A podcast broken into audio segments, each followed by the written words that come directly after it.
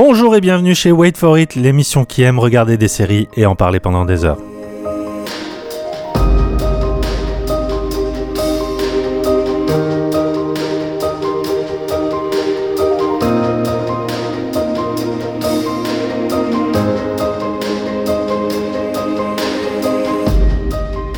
Aujourd'hui, les touristes dépressifs de White Lotus, les gamers professionnels de Peripheral, les rebelles de l'Alliance d'Andorre, les vieux espions de The Old Man, les cuisiniers surmenés de The Bear et les zombies en fin de vie de The Walking Dead. Wait for it, c'est parti!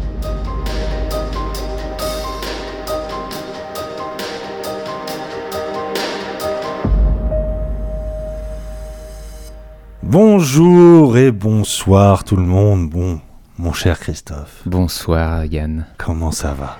Écoute, ça va euh, très très bien. Oui. Très ravi je, de. je tiens à faire une confession nocturne. Oui. que nous enregistrons la nuit. tu m'as grandement manqué. Toi aussi. je suis Laissons ravi d'être. euh, du retour. je Et surtout suis ravi d'être là. Oui, on, doit s'excuser un peu. ouais. Je crois que j'ai été voir sur SoundCloud. Je crois que ça fait 8 mois depuis le dernier. C'est honnête. C'est une bonne perte. On est dans la moyenne.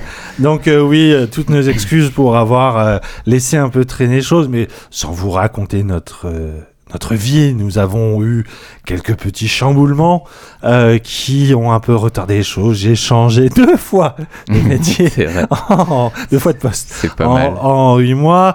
Tu as toi-même changé de bureau. Hein, Il y a eu nous des enregistrons déménagements. ouais. dans les nouveaux locaux euh, de JV slash ZQSD.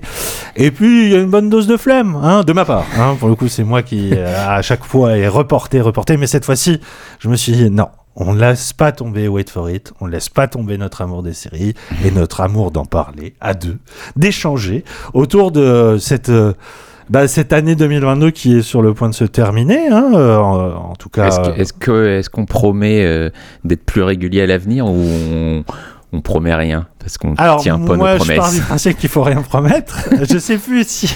Parce qu'en plus, on avait promis au précédent podcast, ouais, les gars, vous inquiétez pas, là, regardez, on a mis que trois mois entre les deux, Euh, on va garder cette régularité, et pas Voilà, donc, euh, disons-nous que... Euh, l'envie est, euh, la récurrence on l'espère aussi et euh, voilà ça devrait bien se passer puisque je pense ni On toi ni moi maintenant. ouais. voilà, avons envie de chambouler nos vies une fois de plus. On, on va essayer d'être plus régulier. Mais surtout, maintenant, on a, euh, on va dire, la logistique avec nous. Donc, essayons de continuer dans cette voie-là. Alors, avant de euh, dérouler le programme habituel entre les débuts de saison, les fins de série et les recommandations, eh ben justement, profitons de, de ce- ce- cet écart un peu long euh, pour euh, faire une introduction autour eh ben, de ces 8, 6, 8 derniers mois, revenir sur euh, des séries qui, toi comme moi, nous ont un peu marqué ou ont marqué l'actualité. sans pour autant forcément nous bouleverser, on en discutait un petit peu hors antenne avant, en disant que cette année 2022 était peut-être pas la plus mémorable hein, en Ouais, termes de. C'est pas une grande année, j'ai l'impression. Ouais, c'est une année de, c'est une année de beaucoup de, de conclusions. hein, euh. Bah, y a- ouais, il y a pas mal de choses qui, euh, en effet, se concluent. Et surtout, il y a eu peu de grandes nouveautés, j'ai l'impression. Alors que l'année dernière, enfin l'année ouais, de l'année dernière, il y avait eu, on avait, une- je- il me semble, fait le constat euh, inverse presque, où il y avait vraiment plein de nouvelles séries euh, qui nous avaient marqué. Ouais. Et là, euh, comme ça, rapidement, j'ai rien presque qui me vient en tête, quoi. Alors que l'année dernière, c'était c'était plutôt l'inverse. Oui, et je me souviens que on, parlait pas mal l'année dernière de, tout ce qui était report ou euh, retard de, euh, de production et de diffusion dû à la pandémie.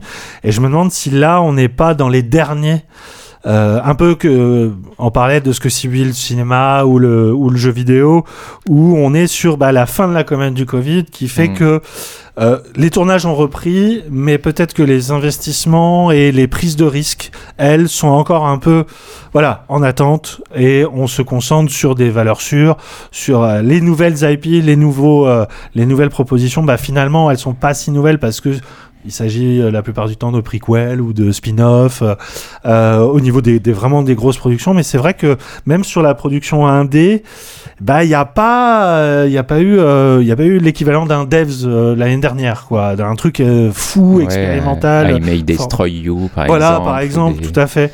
On est voilà sur l'attente de grosses machineries. je pense que Succession, c'est un petit peu l'horizon pour l'instant, ce qui nous excite le plus. Ouais, ouais, c'est vrai. Mais surtout, bah, cette année, et je vais te laisser euh, commencer, euh, ça a été une année quand même particulière en termes d'adieu, puisque on a fait notre, euh, alors là, au revoir définitif à euh, Better Call Saul. Alors Ouais. c'est là, alors je suis perdu parce que c'était une deuxième partie de combienième saison C'était la saison 6. 6 Ouais. et euh, partie 2 donc qui a été diffusée euh, à la fin de l'été si je dis pas de bêtises Ouais, ouais, bon, les deux parties sont. Il y a eu quoi Peut-être euh, deux mois d'écart entre la première et la deuxième partie. Tout a été diffusé cette année en tout cas. Mm. Et, euh, mais oui, la dernière partie, je crois que c'était fin juin, euh, début juillet peut-être, Mm. un truc comme ça.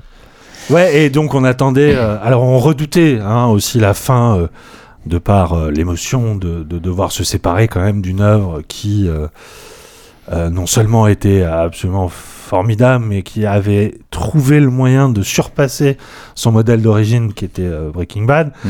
Euh, on redoutait aussi, puisque finir une série, c'est un exercice tellement difficile. Je pense que c'est le, le médium où c'est le plus difficile parce que c'est quelque chose qui s'inscrit dans, dans une forme de continuité. Et l'arrêter, ben, c'est aller presque contre nature, euh, le médium. C'est-à-dire, euh, ben, on, on accélère des choses ou on, on coupe d'autres, euh, voilà.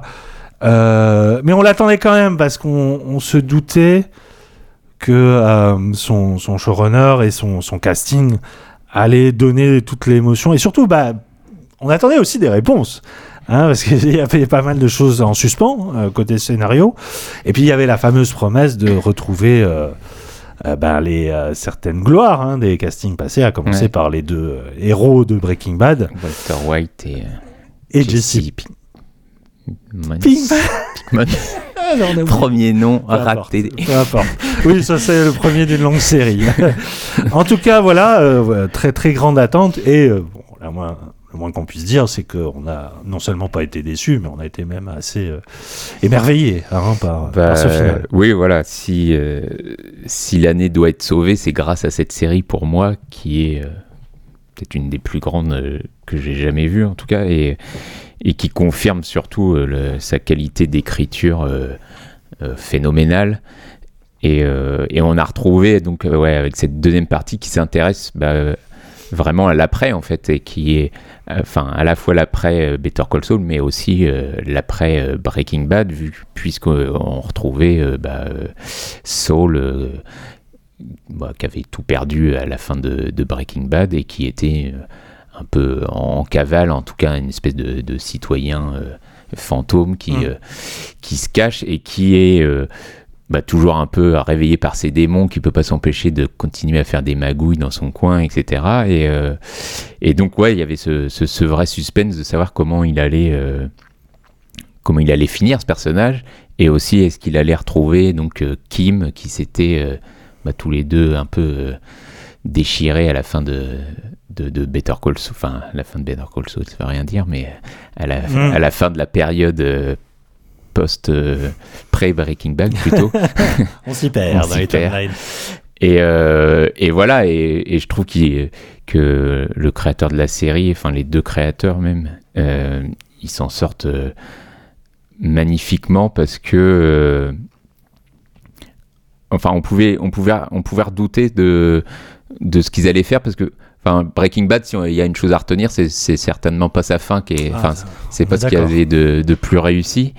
Et, euh, et là, on savait pas du tout est-ce que ça allait finir sur un happy end, est-ce que ça allait finir euh, mal, est-ce que, enfin, jusqu'à euh, le dernier épisode, enfin même presque une demi-heure avant la fin, on, ne sait toujours pas comment ça va finir. Et, ça, je trouve que c'est un truc que, que faisait, que, que font super bien ces créateurs-là, c'est qu'on ne sait jamais où ça va aller en fait. Et, euh, et bah ça crée forcément une, enfin, une sensation de, de, suspense, de mystère constamment renouvelé chez le spectateur que je trouve euh, admirable et, et, qui fait partie de, bah, d'une série télé, en fait, de toujours réussir à, maintenir le spectateur en haleine et de savoir, euh, de, le laisser en suspens sur ce qui va se passer. Et je trouve qu'ils font ça euh, super bien. Et euh, alors, je sais pas si on va parler de, de la fin exactement, oh bah, mais oh là, je pense qu'on peut se permettre quand même de spoiler, mais que la série est quand même loin derrière nous. Mais je trouve qu'il arrive à faire un truc déchirant et j'ai pu lire qu'il y a eu des reproches un peu de ce, bah, ce que tu parlais du bah, le côté un peu fan service en tout cas de faire de ramener des personnages machin. Qui est d'ailleurs pour moi la partie la moins réussie de, de cette deuxième partie. C'est quand ils reviennent où euh, c'est bien hein, mais je pour moi le effectivement le cet aspect là est purement optionnel et vraiment secondaire quoi. Bah, oui c'est oui oui on aurait sans doute pu s'en passer. Après je trouve qu'il y a deux trois belles scènes et il y en a une notamment où bah, qui permet de comprendre malgré tout euh, ce qu'a pu vivre euh, Saul et, comment il est devenu encore plus euh, enfin, le personnage qu'il est, et, la rencontre décisive, décisive avec, Walter White malgré tout. Quoi. Et parce, bah, parce que la, série a, jamais cessé de faire une sorte de parallèle entre les deux et là où Walter est allé jusqu'au bout euh, sans, sans, se retourner et sans euh, se, se, repentir de tout ce qu'il a pu faire, bah, là, je trouve que la série, l'intelligence de. Enfin, l'intelligence.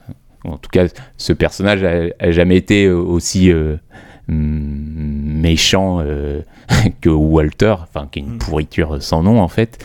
Et lui, bon, bah, c'est plus un petit magouilleur qui s'est fait un peu embarquer dans tout ça. Et, euh, et, voilà, et, je trouve que la série lui offre une, une, magnifique rédemption sur la fin.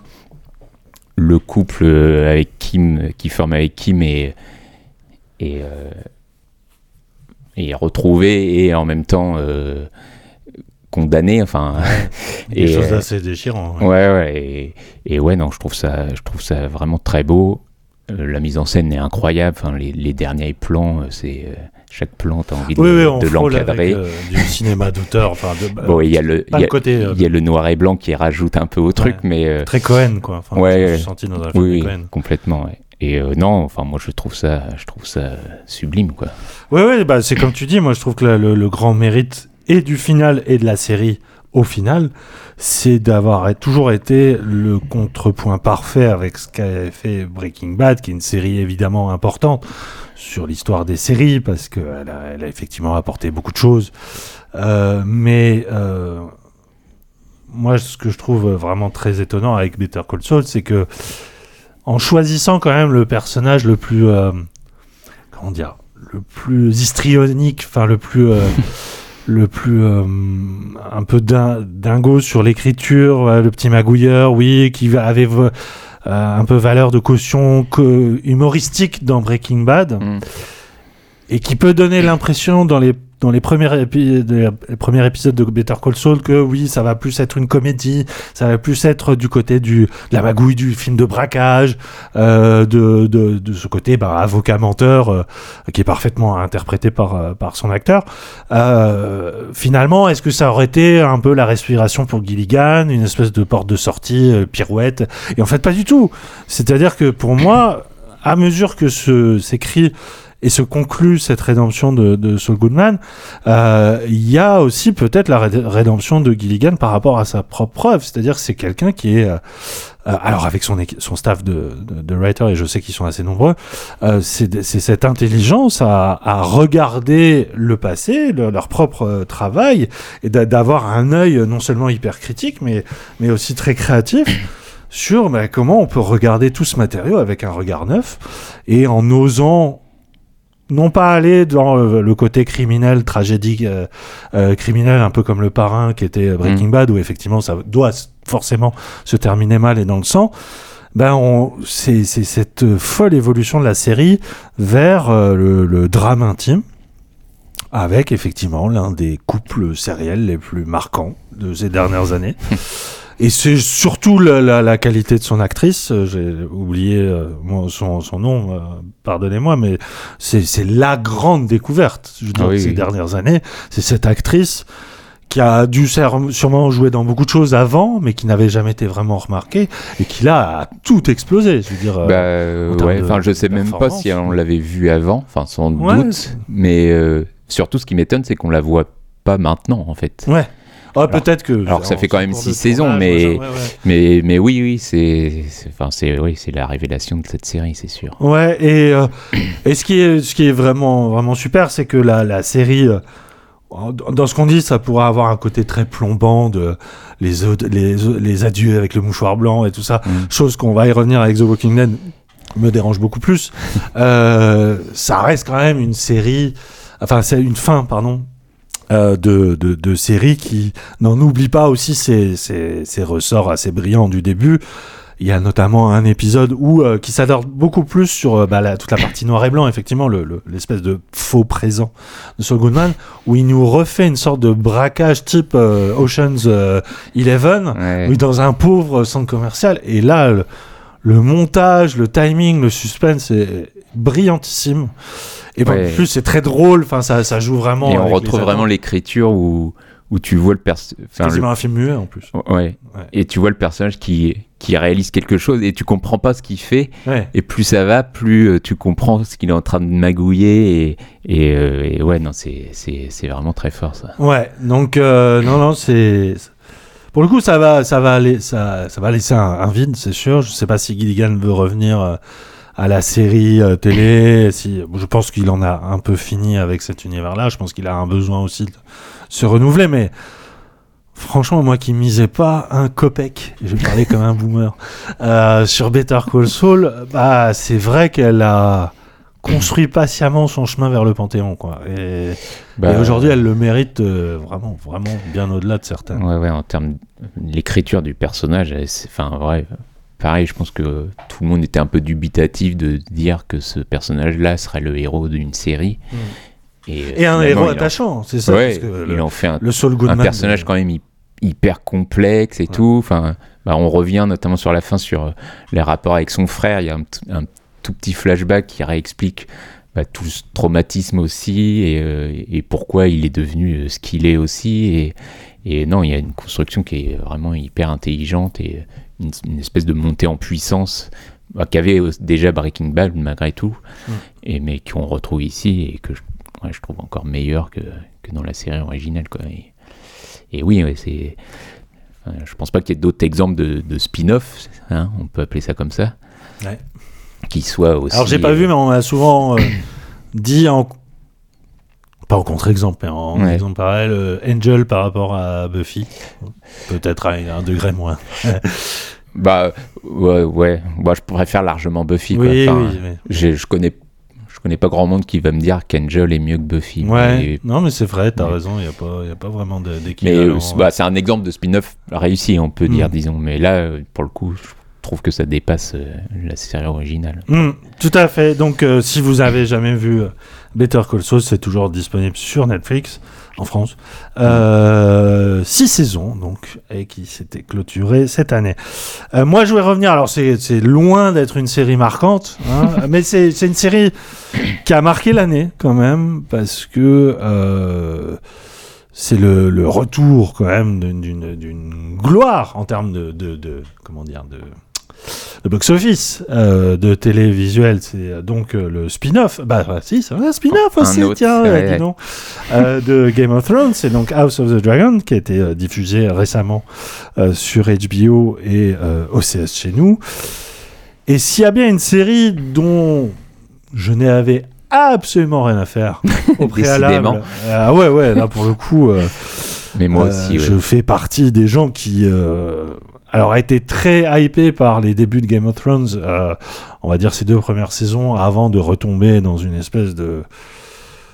De chagrin permanent à avoir euh, un matériau de base si intéressant, être complètement sacrifié sur euh, voilà l'hôtel du, du budget pharaonique et Mhm. surtout de la série de geeks euh, voilà, qui devenait de plus en plus pénible sur ses, euh, sur ses automatismes euh, et sa complaisance avec la violence notamment. Mhm.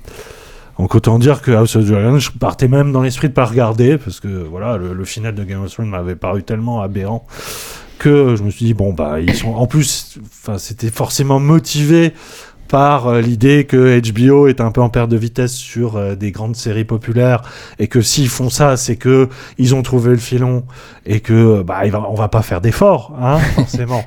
Surtout sur euh, sur un pitch tu vois qui promettait euh, quelque chose de d'autre autrement plus spectaculaire puisque la série alors de ce que j'ai compris ça se déroule euh, près, près de deux siècles avant euh, la, la, la, la naissance de, de, de la Targaryen, donc euh, Daenerys, la maîtresse des dragons, hein, et ça raconte les, les, les événements qui précèdent, qui ont mené pardon, à une guerre civile euh, qui s'appelle la danse des dragons, euh, et qui notamment acte la chute de la maison Targaryen. Voilà. Euh, Et la, Et- et la mort de quasiment tous les dragons, parce que voilà, tout à fait. Game of Thrones, euh, voilà, c'est c'est tout à fait. Ils sont, ils sont plus qu'en voie d'extinction dans, dans Game of Thrones. Alors que dans House of the Dragon, ils se portent plutôt bien. il y en a un peu partout. Et euh, ouais. c'était un peu le prétexte de la série à multiplier justement les plans à base de créatures en images de synthèse. D'ailleurs, des plans qui sont plus ou moins heureux hein, euh, en termes d'effets spéciaux et de budget. Ouais. Même si dans l'ensemble c'est plutôt plutôt propre. Euh, et au final, bah, je dois avouer que moi, House of, the Dragon, qui a donc été dit, c'est très intéressant pour moi. C'est vraiment, c'est vraiment symptomatique euh, de ce que ce qui est devenu la série télé, ce qui est devenu aussi l'essor des plateformes de VOD comme euh, HBO, mais surtout euh, Prime Vidéo, puisqu'en parallèle de House of the Dragon, il y a eu quasiment, c'est même pas une semaine d'écart, euh, c'est trois jours d'écart. Hein, Ouais, en fait, c'était pas les mêmes jours de diffusion, mais c'était la même semaine. C'est donc la- une des adapta- nouvelles adaptations du Seigneur des Anneaux, euh, donc euh, commandité par Jeff Bezos lui-même, qui était euh, apparemment un énorme fan de, de Lord of the Ring et qui a dit euh, chèque en blanc, budget illimité euh, pour adapter. Donc euh, c'est un récit qui est qui est proche du Silmarillion, il me semble. C'est euh, euh, avant. Ouais, ouais. C'est avant. Oui, voilà, On a essayé de m'expliquer, mais même les fans n'arrivent pas vraiment Oui, à expliquer. c'est- vraiment dans les, ouais, dans les, dans le, le récit hyper touffu de, de, de- de Tolkien. Et euh, je partais beaucoup plus serein à l'idée de retrouver le Seigneur des Anneaux parce que c'est des Ah oui, littératures ah qui, oui, euh, ouais. euh, de jeunesse pour moi, euh, Mm. euh, qui m'ont marqué. Je- plutôt avec les films aussi m'ont marqué d'une certaine manière, même si aujourd'hui ils ont un peu vieilli. Euh, et ça a été une catastrophe. Euh, je crois que j'ai pas tenu plus de quatre épisodes, j'en pouvais plus, Ouais. je comprenais rien. Pareil. Je trouvais ça laid, je trouvais ça mal joué, je trouvais ça. En fait, c'est surtout euh, tout ça n'aurait pas eu d'incidence si ça avait été au moins incarné. Et ça n'est jamais incarné. Bah, euh, non, il y a, Les acteurs sont y a aucun- plus qu'absents. Les acteurs sont mauvais, il n'y a aucun personnage qui existe vraiment. Ouais. Je comprends pas les enjeux. Ouais. Le montage est brouillon, on Oui, part dans tous les C'est sens. ça, tu te dis, mais c'est c'est là où tu vois quand même que l'argent ne fait pas tout, c'est que c'est une série qui euh, te jette les millions euh, au visage en disant Hé, hé, hé, regarde, on est Amazon, euh, on fait ce qu'on veut, Mm. et qui au final, il n'y a pas un seul plan marquant. Il n'y a pas un seul plan où tu te dis putain, euh, ça va me rester. quoi. Ouais. Alors que, encore une fois, les films de Jackson, malgré tous les défauts qu'ils ont, Oui, il y a, y a des images qui restent. Je veux dire, il y a un culte autour de ça, et c'est pas pour rien, c'est parce qu'il y avait un vrai cinéaste quand même. Mm. Hein, euh, Jackson, il a, il a ce mérite-là.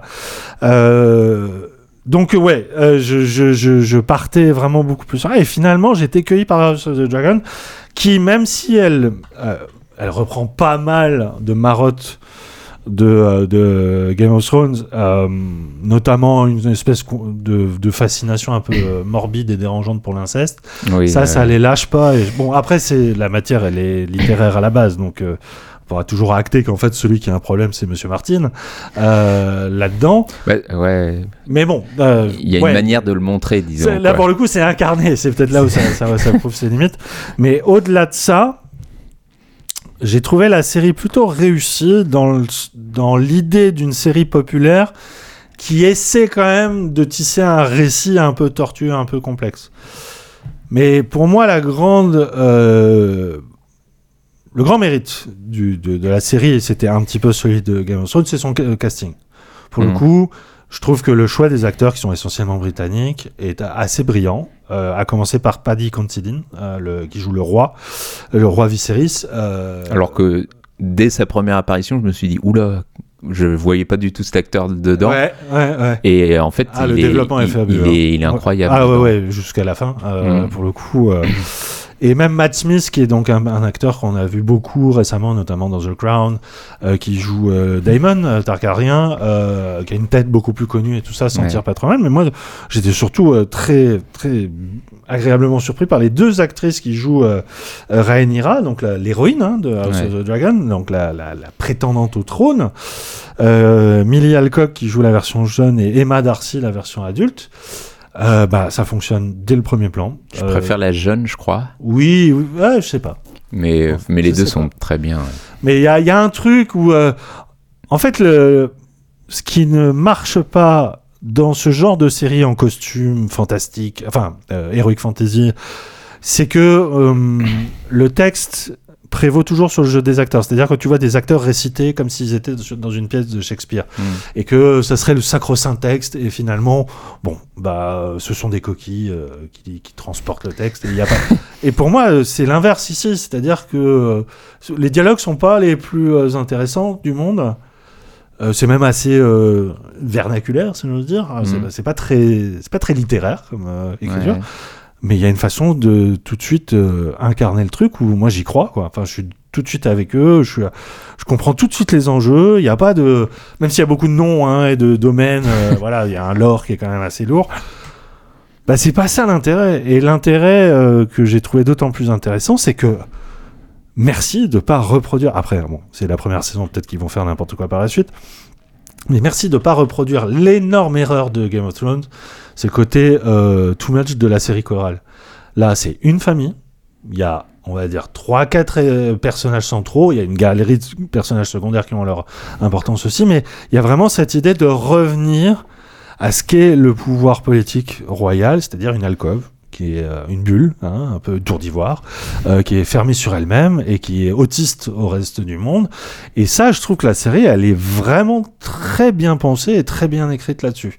C'est-à-dire que, quand bien même il y a, des batailles, il y a du sang versé, il y a, voilà, il y a du cul, il y a tout ce que vous voulez, eh ben, t'es quand même pris dans ce jeu de pouvoir qui, à un moment, euh, est suffisamment euh, haletant pour que euh, tu sois vraiment à, redouter ce qui peut arriver à cette jeune reine, à, haïr euh, ceux, et celles surtout qui euh, complotent contre, contre elle. Enfin bref, je, je sais pas, j'ai trouvé que c'était une des meilleures séries popcorn de l'année. Sans être trop con, sans être trop expansive non plus. Ça trouve le juste milieu qui est le juste milieu que j'avais trouvé dans la première, première saison de Game of Thrones, donc essentiellement grâce à Sean Bean, je pense que en fait avec le recul, non mais il- bah, tragiquement, hein, il a apporté la série autant qu'il a pu. Oui, non, mais c'est sûr que Game of Thrones, on leur retient pas trop la série pour les acteurs et la manière dont ils incarnent ces Alors qu'ils étaient personnages. bons hein, au, au départ. Bah, Ouais, moi, je- Tyrion et tout ça. Oui, oui, acteurs, oui, non, il y en a des très bons, oui, effectivement. Mais toi, Jon Snow, euh, Oui, Arya, euh, ouais. je, Oui, un peu des endives là pour le coup. je j'aimais pas trop, mais bon. Mm. Mais non, mais, mais, euh, j'ai l'impression que le fait que House of Dragon ait moins de sous que Game of Thrones, enfin en tout cas je pense qu'ils en ont eu moins, Hmm. Bah, ça a été une bonne chose parce que bah, c'est vrai qu'on est parfois dans un huis clos quasiment euh, tout le temps dans le même château et tout ça et, et je trouve que bah, du coup ça oblige les créateurs à se resserrer un peu bah, sur ces personnages et leurs relations et tout ça. Et, euh, en effet je trouve que ça marche euh, ça marche bien. Et, euh, et tu parlais enfin c'est marrant tu parlais de bah, qu'il y avait plein de noms et tout ça et qu'on s'y perdait et, et c'est vrai qu'il y a un moment où tu te dis, bon, bah, c'est quoi ce merdier, quoi euh, Ils te sortent 50 personnages, t'as une ellipse de. de, Il de- y a une sacrée ellipse. hein. T'as une sacrée Il faut ellipse. l'oser. hein, il y a ouais, plein de personnages en plus, on est perdu. Et en même temps, ce qui est drôle, c'est que tout l'enjeu de la fin de cette saison, c'est que il y a une espèce de mésentente sur un nom qui est commun à deux familles. Et je trouve ça hyper malin en fait, c'est que bah, finalement cet embrouillabilité de nom, bah, ça devient celui de la série et, de, et tout l'enjeu de, de ce qui arrive par la suite et, euh, et Mm. on sent que ça va, ça va pas rigoler longtemps a priori. Non, c'est très juste ce que tu dis. Et puis, là, puis, euh, effectivement, ce, ce côté un peu budget. Enfin, j'en sais rien en fait s'ils ont eu un budget moindre parce que je pense que les, les- les plans sur les dragons ont dû coûter cher. Euh, D'autant plus que je crois que la série a très très bien marché. Euh, Bah euh, ouais, je en tout cas, il y a eu un vrai engouement euh, à nouveau. euh. Mais moi, ce que je retiens, c'est j'ai beaucoup aimé, aimé aussi le- des idées un peu artisanales autour de des, des- des- des- un peu des incontournables du lore, et notamment une idée qui m'a vraiment séduite, c'est le fameux trône de fer Mhm. qui revient, hein, qui est encore une fois l'enjeu, l'enjeu de la, la possession du pouvoir. Euh, le roi se blesse dessus euh, au début et il, a, il attrape une sorte de tétanos à partir de ça. ouais. C'est tout con, hein, mais je trouve ça l'idée brillante. Je crois que c'est une, ouais, c'est une forme de lèpre. Voilà. Enfin, je pensais que la maladie était euh, fantastique ou imaginaire, mais en- ils se sont basés sur une vraie maladie et, Mm. et oui, qui est assez. Qui est oui, assez, ouais, assez- mais oui, qui est- c'est c'est c'est vraiment une idée géniale ou c'est un truc complètement anodin qui devient. Mais surtout, c'est encore une fois, Dramatique, c'est- quoi. Par rapport à l'image d'Épinal que tu pouvais te faire du, trône de fer, de, que tout le monde veut l'avoir. mm. Mais en fait, non, ce que te montre cette série-là, c'est que dès que tu t'assis dessus, tu te condamnes. Il y C'est a un truc qui est hyper euh, littéral, Mm. et tu dis, ah bah oui, c'est vrai. Ah oui, il fallait penser en fait. Et il y a plein d'autres moments aussi. À un moment, il, il décide des tactiques sur une espèce de carte en relief. Un objet absolument magnifique. Ouais. euh, et qui, pour le coup, est entièrement construit à la main et tout ça. Il y a, y a ce côté-là, en fait, de retour un peu à l'artisanat, au côté un peu plus tactile des choses. Là où la plupart des séries maintenant se, se tournent un peu sur fond vert, euh, machin. Euh, Il y a ce, ce- côté revenir, quoi. à- non pas une forme de réalisme historique, ça n'aurait pas de sens dans, dans le cas-là, mais de, je sais pas, un truc qui est plus simple, plus modeste, et au final, peut-être un peu plus creusé psychologiquement aussi. Donc voilà, c'est pas une grande série, hein. il y a plein de défauts, et notamment euh, des épisodes qui sont un Une nuit américaine. Voilà, une nuit américaine qui a été assez mal pensée. Chelou. Ouais. Euh, Il y a, euh, bah, des- on va dire qu'il y a certains, certaines personnes au casting qui sont moins, moins convaincantes que d'autres, mais, Ouais. Mais franchement, j'ai regardé ça euh, vraiment attend- J'ai retrouvé le plaisir d'attendre un, épisode d'une semaine à l'autre. Il y a Bah, ça aussi, oui, oui. ce qui- qu'ils arrivent bien à, à reproduire. Et puis ouais, bah, tu parlais de la violence, et, enfin le- l'espèce de, de satisfaction à cette violence dans Game of Thrones. Au début, on, a, on retrouve Ouais. un peu ça, et, et on retrouve euh, le, le sexe, violence de, de, de cher à HBO par moment. Mais je trouve que ça disparaît Ouais. un peu au final, et, euh, et ouais, à part cet épisode euh, sur l'inceste, qui est, une- qui est quand même une très grosse faute de goût, je trouve. Enfin, je, supporte pas qu'on montre des personnages qui sont incestueux et les montrer qui sont amoureux, etc. Alors que on sait que l'inceste, ça fait des euh, ravages psychologiques euh, assez terribles. Mais bon, bref. Et, euh, ouais, enfin, c'est mieux qu'on perde ces scènes de sexe à la con, enfin, qui tombent toujours comme des, un cheveu sur la soupe. On sait pas ce que ça vient faire là. Et ça disparaît pour, voilà, ouais, un truc vraiment. Presque intimiste par moment. Enfin, il y a vraiment euh, Ouais. euh, éclairé à la chandelle presque et, euh, et, et qui fonctionne juste sur des dialogues et des jeux d'acteurs et, et ça fonctionne bien. Ouais. Je retiens vraiment un épisode qui, moi, m'a soufflé en termes de, de tension dramatique. C'est Ouais. euh, l'épisode de l'œil. Euh, je, Ouais, je- je ouais. pense que beaucoup euh, reconnaîtront où c'est vraiment analyser la loi du talion dans ce cas-là de plus. À la fois de plus sordide et en même temps de plus fascinant pour l'humanité. quoi. Enfin, c'est. C'est c'est fou, t'as beau condamner de, en bloc ce que font les personnages, tu peux pas t'empêcher. Enfin, de toute façon, c'était le génie de, de beaucoup d'auteurs, à commencer par Shakespeare. C'est c'est- c'est- c'est être capable de nous fasciner avec des choses qui nous rebutent dans le réel, quoi. Et c'est. C'est franchement, euh, là, ils y arrivent très très bien à ce moment-là. Et euh, t'es pris dans une espèce de. Ouais, de. À la fois de côté. De mal-être. De malaise, pardon, euh, terrible. Parce qu'il n'y a plus un bruit et il n'y a que de la haine qui se jette d'un visage à l'autre. Et en même temps, putain, le spectacle est, jouissif, quoi. Enfin, il y a Ouais. un côté un peu euh, cathartique là-dedans qui, euh, qui, qui fait que, ouais, franchement, je pense que ça a été beaucoup plus réfléchi que, que ça ne semblait paraître au départ. Donc, Ouais. c'est pour moi, j'en retiens ça, c'est que finalement, euh, c'est c'est plutôt une bonne surprise. Voilà. On va pas euh, tergiverser encore plus. Euh, ça se trouve donc sur OCS. Tant qu'OCS a les droits d'HBO, ce qui est, ce qui est pas forcément acquis pour longtemps. Euh, et c'est, je sais plus, c'est 10 épisodes, ouais, une dizaine d'épisodes. euh, 10 épisodes, Ouais. je crois. euh, à retrouver euh, sur OCS. Bien, on va commencer donc les débuts de saison avec, pour commencer, The White Lotus. Whenever I stay at a White Lotus, I always have a memorable time. Always. Welcome to the White Lotus in Sicily. La Dolce Vita. You guys are here to learn about your Sicilian roots. Sounds like a fun boys' trip. Wasn't supposed to be a boys' trip. We're on a family vacation right now, and it's just the three of us, because all the women in our family hate you. Please, can we just drop it? Now that he's loaded, you think he regrets marrying such a dud? What is going on with you?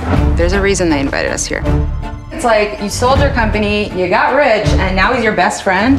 Are these the kind of people we're gonna be hanging out with now? Did you vote, babe? Be honest. I did. Didn't I? La première saison de White Lotus nous présentait, en plus d'un cadre faussement idyllique, son pitch aussi retors que ludique, à savoir observer le quotidien de riches touristes américains partis en vacances dans un hôtel de luxe appartenant à une chaîne, les White Lotus. Après Hawaï, ses, pla- ses plages au peigne fin, cette seconde saison change de cadre pour celui de la Sicile, son soleil de plomb et sa mer couleur azur. On y trouve à nouveau un casting choral des plus variés, deux couples d'anciens copains de- fac que tout oppose, un trio composé d'un grand-père, de son fils et de son petit-fils venant visiter le village de leurs ancêtres, ou encore Tania, déjà présente dans la saison 1 et jouée par Jennifer Coolidge, bourgeoise névrotique qui tente de sauver son couple avec un mari de plus en plus absent. Toujours écrite et réalisée par Mike White, et ça il faut pas qu'on l'oublie.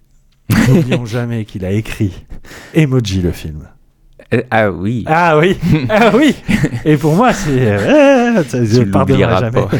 La série entend livrer une critique au vitriol de la société américaine huppée qui, derrière le luxe et la bonne chair, masque un vide existentiel très profond qui va vite sortir de ses gonds. Avec toujours au casting euh, des noms des plus alléchants comme F. euh, alors j'ai jamais su son, son prénom. C'est F. Murray Abraham qui est le fameux méchant Salieri dans Amadeus. Hein, donc ça remonte déjà. Euh, Michael Imperioli, inoubliable Chris dans Les Sopranos, ou encore Aubrey Plaza qu'on a découvert dans Parks and Recs. Alors euh, deuxième saison donc pour euh, White Lotus qui été un petit peu la, la sensation, à la découverte que, que beaucoup de gens ont ont aimé et mis en avant sur les réseaux sociaux, euh, sur HBO. Série, je crois que j'en avais parlé, et pas en bien, euh, parce que moi j'avais trouvé la série très intéressante dans son développement, mais j'avais été vraiment ulcéré par son final, et notamment un- le traitement d'un de ses personnages féminins. Mais euh, ouais, je l'avais pas vu à l'époque. Oui, je sais Du que tu n'es pas d'accord avec moi. Non, si, Ah si, justement, mais Ah, je l'ai que- rattrapé bah, pour pouvoir euh, enchaîner avec cette saison 2. Et, et pareil, j'ai été choqué aussi. Alors, je dirais pas que ça remet toute la série en question non, ou la quoi que série ce soit. bien faite. Mais, euh, mais c'est vrai que ce truc, enfin surtout ça tombe euh, comme Voilà. un cheveu sur la soupe. Enfin, tu co- c'est pas logique par rapport au personnage. Et puis surtout, on n'en fait pas. Enfin, enfin oui, je comprends pas que les gens n'en ont pas plus parlé parce que je trouve ça vraiment Bah, affreux. quoi. J'ai eu plus l'impression de voir un concert de louanges euh, vraiment unanime et euh, c'est la, la série la plus vitriolesque de l'année, Ouais. vraiment quelle critique. Euh, pff, je veux dire, euh, Succession qui peut avoir euh, beaucoup de, de défauts à, à reprocher, je la trouve beaucoup plus, euh, comment dire, acerbe euh, là-dessus. Bah oui, oui, en plus. univers différents. Hein. C'est Bon, hein, pas forcément ce côté vitriolesque que je retiens de la série. En Non, plus, c'est ça, voilà. bon. En tout cas, bref, retour euh, de la série donc euh, dans un cadre européen, plus coloré, euh, ah, vraiment marqué par euh, l'italianité, euh, Ouais. parce que j'ai oublié de citer un, un autre couple de personnages, c'est deux, euh, comment on pourrait dire ça, deux prostituées de luxe qui sont des locales, euh, qui Ouais, bah, qui, qui ouais, le sont. plus des escort girls, je sais pas. Oh, bah, oui, qui jouent plus les escort girls, Ouais. mais qui le font de manière. euh, Enfin, c'est pas leur métier en soi. Tu sens qu'elles sont là en vacances ou je ne sais quoi et qu'elles Ouais. essaient de voilà de, de, de, de trouver un peu un sens à leur vie Oui, aussi. ça, enfin, elles et ont de s'en sortir de cette manière. En Elles tout ont cas. chacune une vocation, qu'elle soit artistique ou professionnelle, et effectivement, elles- on va dire qu'elles euh, elles acceptent d'aller euh, faire des, euh, des passes, si j'ose dire, avec les clients de l'hôtel, et euh, c'est, elles sont locales, quoi, elles sont italiennes, Mm. et il y a ce, ce côté un peu euh, euh, cinéma italien qui surgit comme ça, chose qu'il n'y avait pas forcément euh, dans le décor hawaïen euh, de la première saison. Alors, que dire Euh, Que dire? Bah toi, justement, ça m'intéresse. Toi qui connaissais pas et qui a dû rattraper un peu tout, donc t'avais vraiment la première saison dans l'œil, si j'ose dire, Ouais. on va regarder la 2. Est-ce qu'il n'y a pas des airs de copier-coller? Bah oui, Quand bien même, on change de cadre. oui, mais bah, j'ai envie de dire que c'est voulu. Enfin, en tout cas, j'espère. Oui, parce que, Parce que- après tout, c'est l'histoire d'une chaîne d'hôtels dont les services finalement se copient-collent. euh, Oui, voilà, ça. soit la Et- en effet, on logique, retrouve- ouais. On retrouve euh, une même intro avec les, les- bah, tous les protagonistes de la série qui vont arriver, euh, de la saison plutôt, qui, bah, qui arrivent sur les lieux, qui sont accueillis par l'hôtel. Et puis, bah, en, en deux, trois phrases, tu comprends que c'est tous, un, que c'est tous un peu des, des cons, des bourgeois. Des euh, cons ou des gens malheureux. un peu, oui, un but d'eux-mêmes, etc. Mm. Bon, c'est un peu plus fin que ça, heureusement. Mais, euh, mais oui, c'est un copier-coller, en effet. Et bah, ce, qui, ce qui est dommage, en, disons, dans ce, en faisant ça, c'est que bah, du coup, on va être tenté de, de comparer, Comparer. avec la Mm. saison 1. Et là, et le plus gros euh, euh, écueil, j'ai envie de dire, c'est enfin le maître d'hôtel de la saison 1, je le trouve incroyable. Mm. C'est peut-être le meilleur personnage presque. Alors que celui de la saison 2, bah, il a moins d'importance. Donc, bon, du coup, c'est peut-être un peu moins. patronne, donc, c'est un peu euh, moins grave. Qui, est elle-même sicilienne. Mais ouais. pour le coup, je le trouve euh, Ouais. très fade ce personnage. Enfin, Limite caricatural. hein. ouais, un peu caricatural. Et euh, alors, j'ai vu que 4 épisodes. Je crois qu'il y en a Ouais, 5 le cinquième qui ont été est diffusé le jour même où on enregistre. Et, euh, et oui, il est, il est- enfin, ce personnage évolue pas trop, trop pour l'instant et, et est beaucoup moins intéressant du coup. Du coup, c'est vrai qu'on rentre un peu là-dedans, on se dit bon, ok, c'est moins bien, machin. Euh, on retrouve qu'un seul, tu l'as dit, je crois, mais on retrouve qu'un seul personnage de la saison 1. Et, euh, mais euh, oui, non, pour l'instant, je. Je trouve pas. Enfin, j'ai l'impression que les critiques étaient assez négatives en disant euh, ça retrouve pas le charme de la une, machin. Pour l'instant, je trouve pas ça euh, vraiment moins bon. Quoi. Je, Ouais. je trouve que on est dans la lignée, on Mm. retrouve les mêmes choses. Il y a peut-être ce côté que moi j'avais beaucoup aimé dans la saison 1, un peu poétique de la saison 1, enfin des moments de de- de- d'errance un peu, enfin de ce personnage qui allait se coucher sur la plage et où on voyait euh, une baleine au loin ou je ne sais quoi. Et je trouve qu'il donnait vraiment un un, un, ton à cette, à cette série que qu'on retrouve un peu moins euh, dans la saison 2. Il y avait aussi la musique qui était complètement folle de la saison 1. Oh, c'est la musique du générique de la saison 2, elle est quand même incroyable. La saison la- du générique, ouais. Mais ah, tu elle- veux dire la musique dans, dans les épisodes ouais. moins présente ouais, dans Mm. les épisodes et tout. Et euh, mais voilà, après, euh, je, après épisodes, j'ai envie de voir un peu où ça va, où vont aller ces personnages, parce que pour l'instant, bah, on les découvre encore un peu. Il y a des choses qui se mettent en place, euh, des questions d'adultère, de, trahison, etc. Et euh, je, je suis pas emballé, emballé, mais je- j'ai envie de voir la suite pour l'instant. Bah, moi, je, je dois hum, avouer que le début de la série m'a presque fait croire que j'allais préférer cette saison-là. Après, c'est pour des choses plus, plus personnelles que des inhérents à la qualité même de, de cette saison. C'est-à-dire que moi, Aubrey Plaza, c'est une actrice que j'adore. Enfin, enfin, vraiment, Parks and Rec, ça, ça a été très important et, euh, et elle fait partie du casting que je trouvais absolument brillant dans la série. Et là, de la revoir, même si je, je peux que reconnaître qu'Aubrey Plaza a un problème, c'est qu'elle joue tout le temps de la même, de la même façon et le même type de personnage. Vrai. Donc là, il n'y a pas vraiment d'originalité, d'autant plus que voilà, c'est, elle, elle est donc cette espèce de pièce rapportée euh, où elle est, elle se, c'est un peu la, la, la copine qui se voit forcée d'aller passer des vacances avec un autre couple dont elle ne connaît rien et surtout que dont elle ne reconnaît rien. C'est le couple un peu Ken et Barbie qui semble parfaitement euh, euh, heureux. pas- euh, ils ont des enfants, ils ont la réussite. Évidemment, tout ça n'est que lisse et voilà. Mais Bon, bref, c'est et elle, c'est un peu la chieuse, tu vois, euh, qui, est, Mm. euh, qui fait vivre les pires, enfin, qui fait qui fait des scènes à son copain, qui fait tout le temps la gueule et tout. Euh, alors qu'au fond, eh ben, elle est, elle est peut-être plus honnête euh, que que les autres et et surtout, je pense qu'elle se rend compte, euh, elle prend conscience que finalement son couple, il est pas si mal par rapport à, Mm. aux strass des autres. Voilà, c'est c'est- c'est des choses qu'on a déjà vues ailleurs. Il n'y a, y a vraiment rien de nouveau. Moi, ce qui m'a vraiment tout de suite plu, en revanche, c'est bah, bah, c'est cette histoire des trois Italo-Américains qui reviennent dans leur village où euh, euh, d'antan et ça fait forcément écho bah, à, à Don Corleone dans Le Parrain, à l'épisode 2 quand il revient en Sicile. Enfin non, pardon, à la fin de l'épisode 1 euh, et toute la partie sicilienne de l'épisode Oui, 2. ils pardon. vont d'ailleurs visiter euh, un lieu de tournage. de- Voilà, oui, c'est ça, lui. Euh, Imperioli joue un producteur de cinéma qui est un petit peu fatigué euh, et un peu dépressif, dont le, le couple bat aussi de l'aile. Mais moi, j'y ai vu forcément un truc méta, c'est que voilà, un personnage qui est joué par l'acteur euh, des Sopranos, du jeune Chris, qui se rêvait scénariste de films de mafia. Enfin, il y a un truc qui est hyper bien pensé dans le casting. Et en plus, F. Murray Abraham, il joue vachement bien le, le grand-père un peu gênant, tu vois, qui, qui veut le bien de sa famille, mais qui est un peu dragueur, un peu, un peu old school, tu vois, qui est complètement anachronique par rapport à l'ermito. Enfin, il y a tout un truc autour de ça où je me suis dit, waouh, c'est super. Enfin, vraiment, je, je Mhm. m'identifie tellement plus que à la, la famille américaine de la première saison campée par euh, Connie euh, Nelson? Non, Connie Britton. Britton, pardon. Euh, voilà, j'ai vraiment des, des choses à laquelle me, me raccrocher. Puis ça fait forcément penser au cinéma italien, à la Fellini et tout ça. Enfin, il y a des trucs, tu retrouves un peu le charme méditerranéen, même si tout ça est en toc, hein, évidemment. hein, c'est c'est du décor euh, faussement rêve. euh.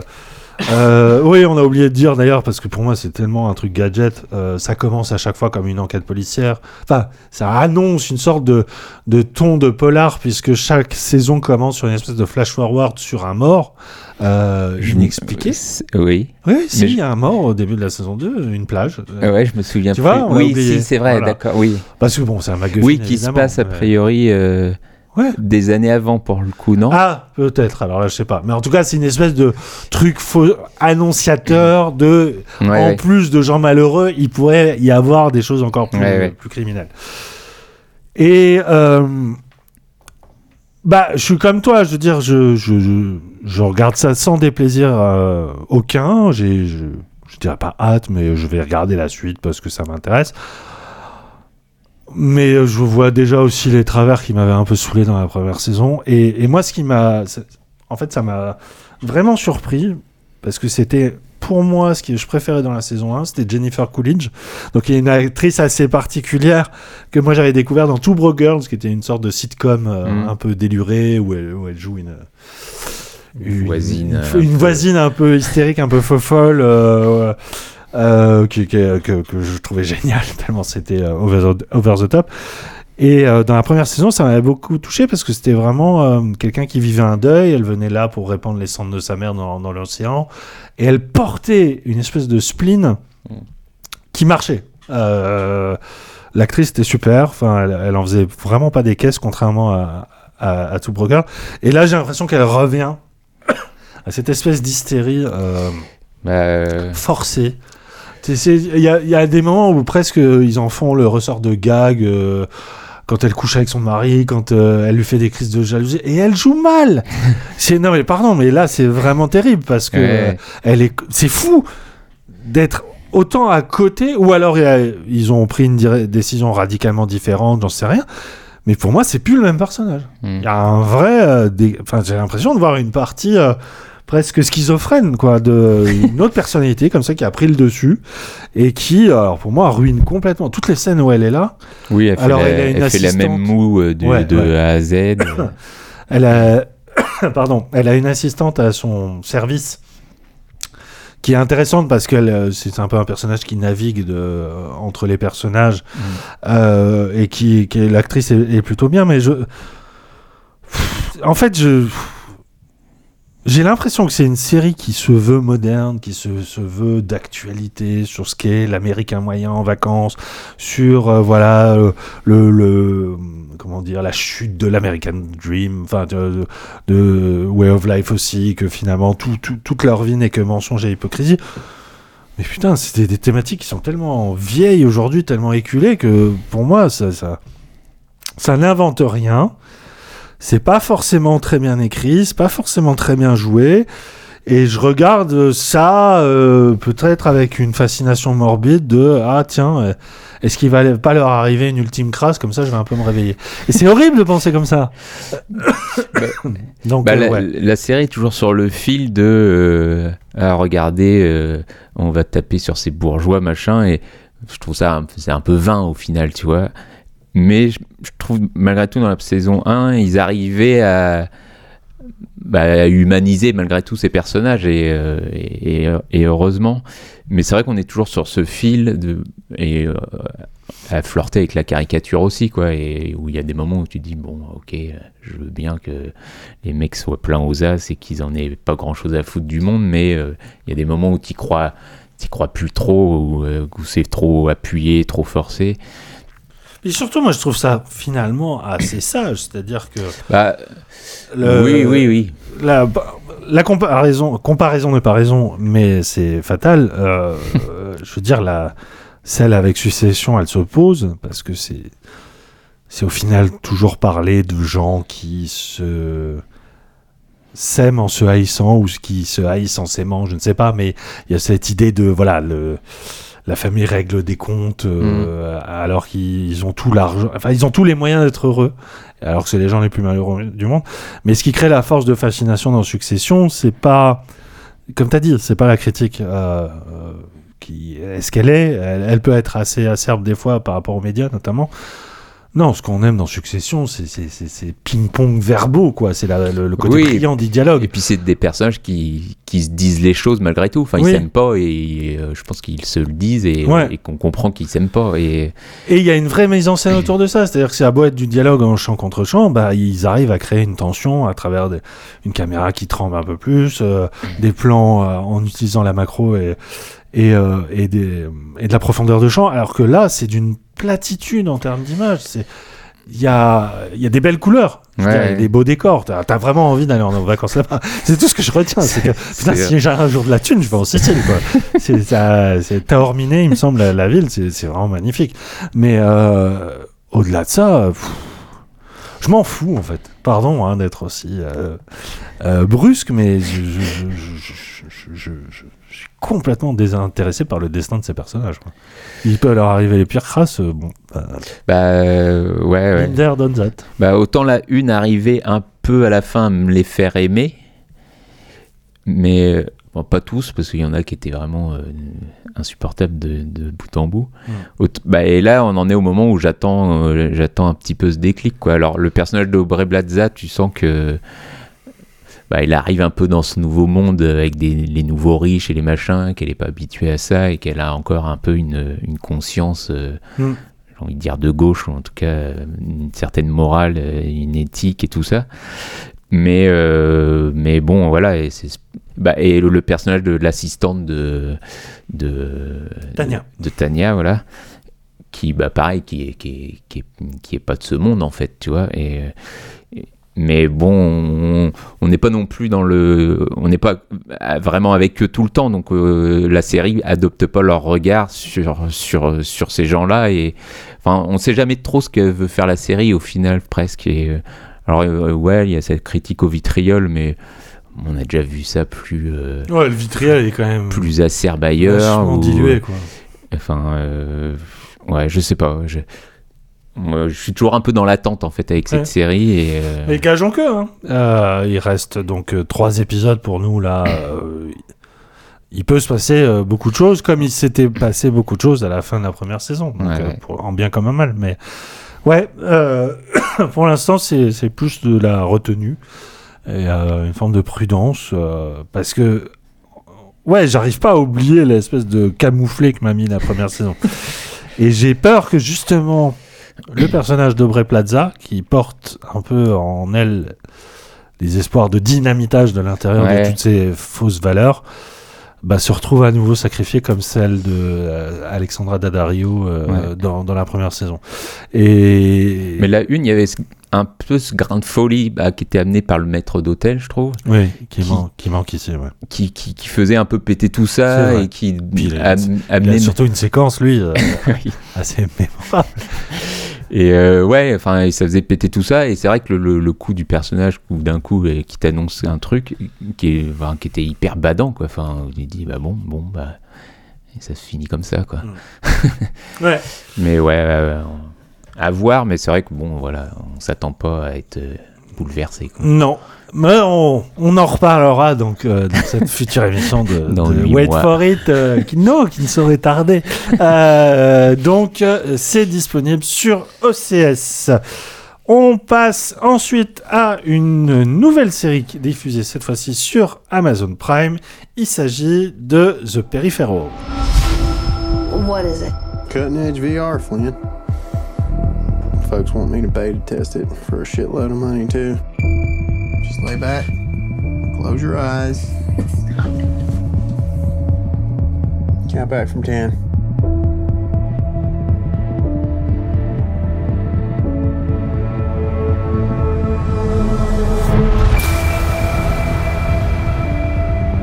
This is London. But London's 70 years from what you think of as the present.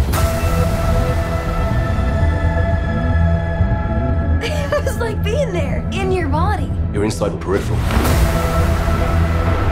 Piloting that body as if it were your own. Holy shit.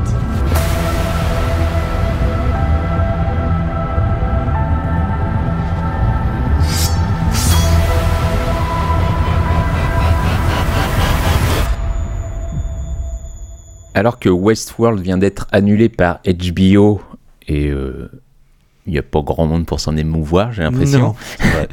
Les créateurs de la série, donc Lisa Joy et Jonathan Nolan, nous proposent d'ores et déjà une nouvelle série, euh, donc cette fois-ci pour euh, Amazon Prime.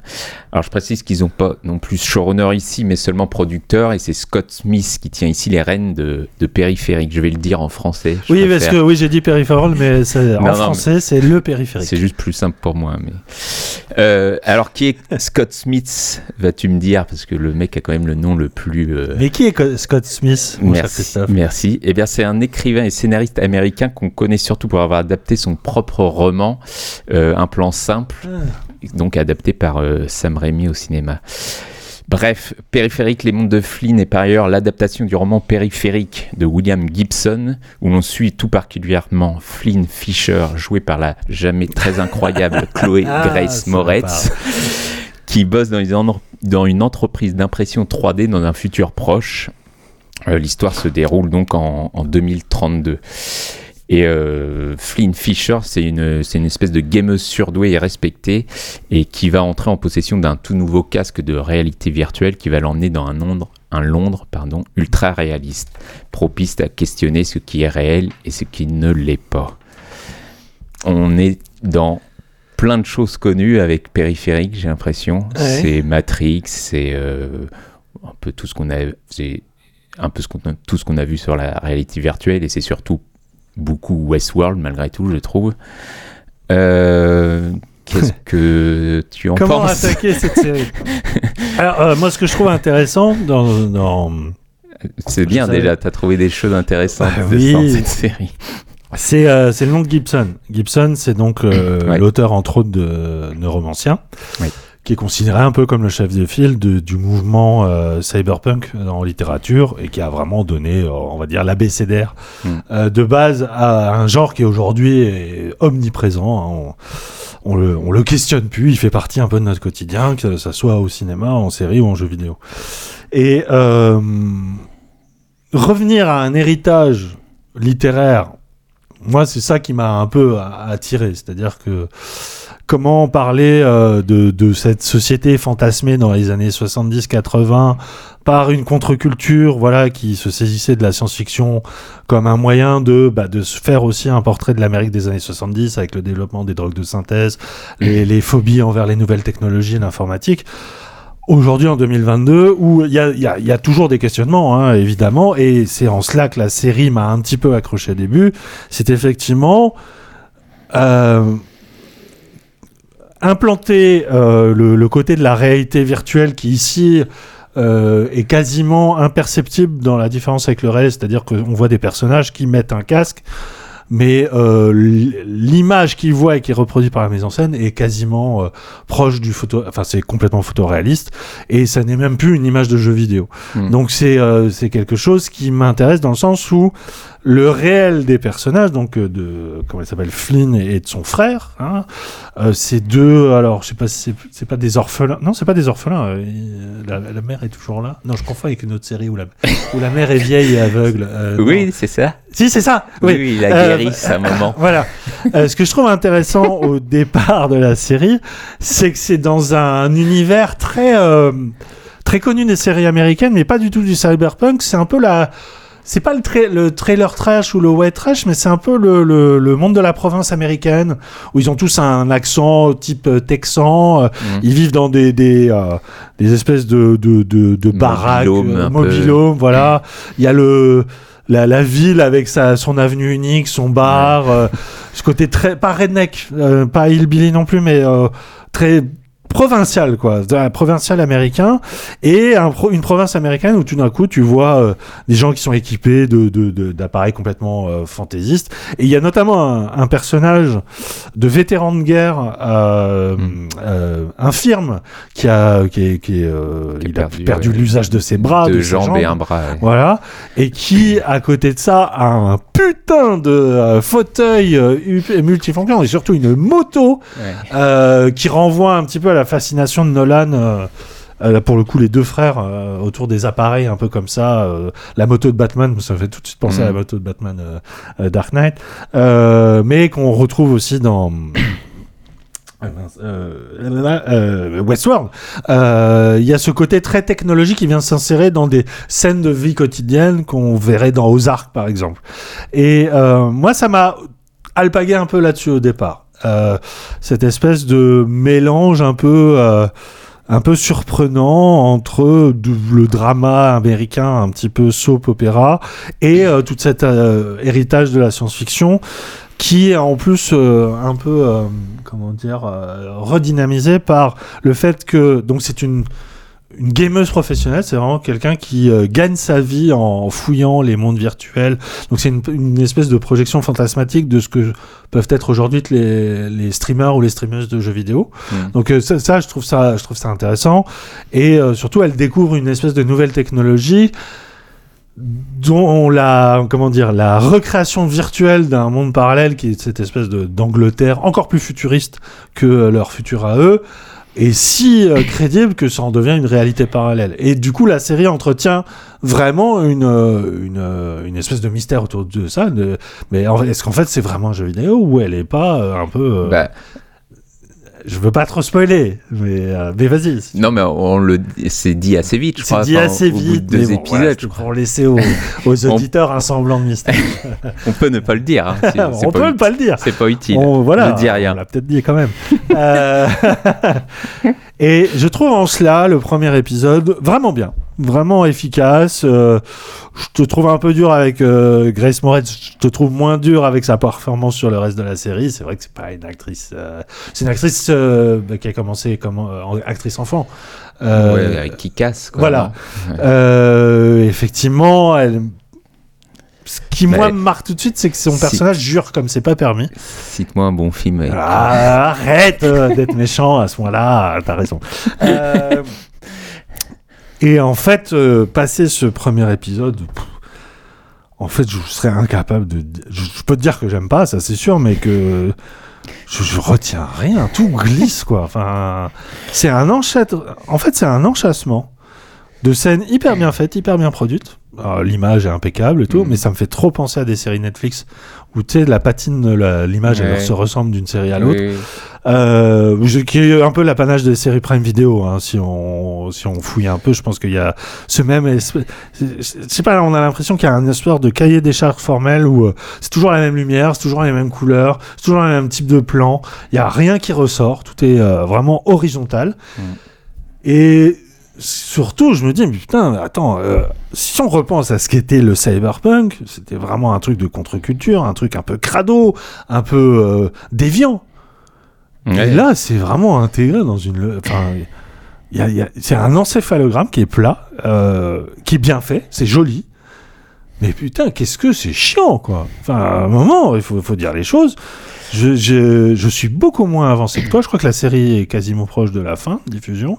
Euh, je pense que le huitième est diffusé, huitième et dernier de la saison 1 est diffusé euh, Ouais, dans pas longtemps. vendredi. euh, Ouais. On enregistre lundi. Mais je suis même pas à la, sé- à la moitié de la série, moi. Ouais. J'ai vraiment pas envie de continuer. Je sais pas à quoi me raccrocher. hein. Bah, moi non plus. Et tu vois, Westworld, je me suis quand même accroché jusqu'au bout. Je l'ai vu, hein, Ouais. la toute dernière. J'ai Ouais. souffert. Hein, c'est nul. Hein. C'est nul, mais dans Westworld, il y a toujours un truc qui, euh, où je me raccrochais en me disant il tient un truc qui est vraiment génial. Est-ce qu'à un moment, il va réussir à le retrouver comme il le faisait parfois dans la première saison? Mais là, même pas. Hein. Bah, ouais. Non, je fais juste un interlude sur euh, Westworld. J'ai préféré la saison 4 à la 3, malgré tout. Peut-être. Bref, on s'en fout. Euh, non, moi, ce que. Enfin, j'ai, j'ai, accroché plutôt au premier épisode comme toi. Bah, j'ai aimé, en fait, cette. euh, Enfin, et ça m'intéresse toujours dans les films, c'est la manière dont ils, ils imaginent le futur, et, et notamment un futur assez proche, parce que là, ça se passe 10 ans dans notre. euh, dans c'est notre- normalisé. ouais. dans notre futur et de voir bah, des petits objets du quotidien qui ont changé, et comment la technologie s'est euh, insérée. Et, et je trouve que, ouais, en effet, c'est plutôt très, euh, très bien foutu, crédible en tout cas, la manière dont l'impression 3D c'est devenu un truc euh, très euh, mainstream presque. Et, euh, et ouais, il y a une. C'est idiot de dire ça, mais il y a une reconstitution de l'année 2032 qui, qui paraît crédible en tout Mm. cas. Mais, euh, mais ouais, voilà, après ça, euh, une fois que tu as dit ça, en effet, l'esthétique est cool. Bon, ils arrivent toujours à faire des, des, des robots un peu. Oui, un peu les robots sont pas mal. Un peu chelou, euh, marrant, euh, assez effrayant parce que sans visage vraiment, quoi. Euh, mais euh, je, trouve, je trouve les thématiques quand même. Bon, qu'on connaît, euh, qui sont celles de Westworld, hein, les, dérives technologiques, etc., euh, la question sur l'IA et tout ça. Mais je trouve ça un peu tout un peu rincé, quoi. Enfin, Rincé est presque ringard. hein. bah Euh, ouais, c'est ça. Il y a un côté. euh, bah, tu parlais de soap opéra, euh, de ouais, de soap un peu, et c'est vrai qu'il y a un peu ce côté-là dans le les relations avec les personnages. Frères et sœurs, là, c'est pas possible. frère- ouais, On n'y croit pas une seconde. Oui, oui, on se croirait dans, je sais pas, euh, Santa Barbara, et Ouais. puis d'un coup. Moi, euh, je, je pensais beaucoup à Nashville. Euh, oui, voilà, ouais, il y a un côté ça. Et, et euh, ouais, pareil, dans le, le, le long de futuriste, tout est, tout est propre, nickel. En effet, la lumière est toujours la même. On dirait que c'est la même que celle du Seigneur des Anneaux. Euh,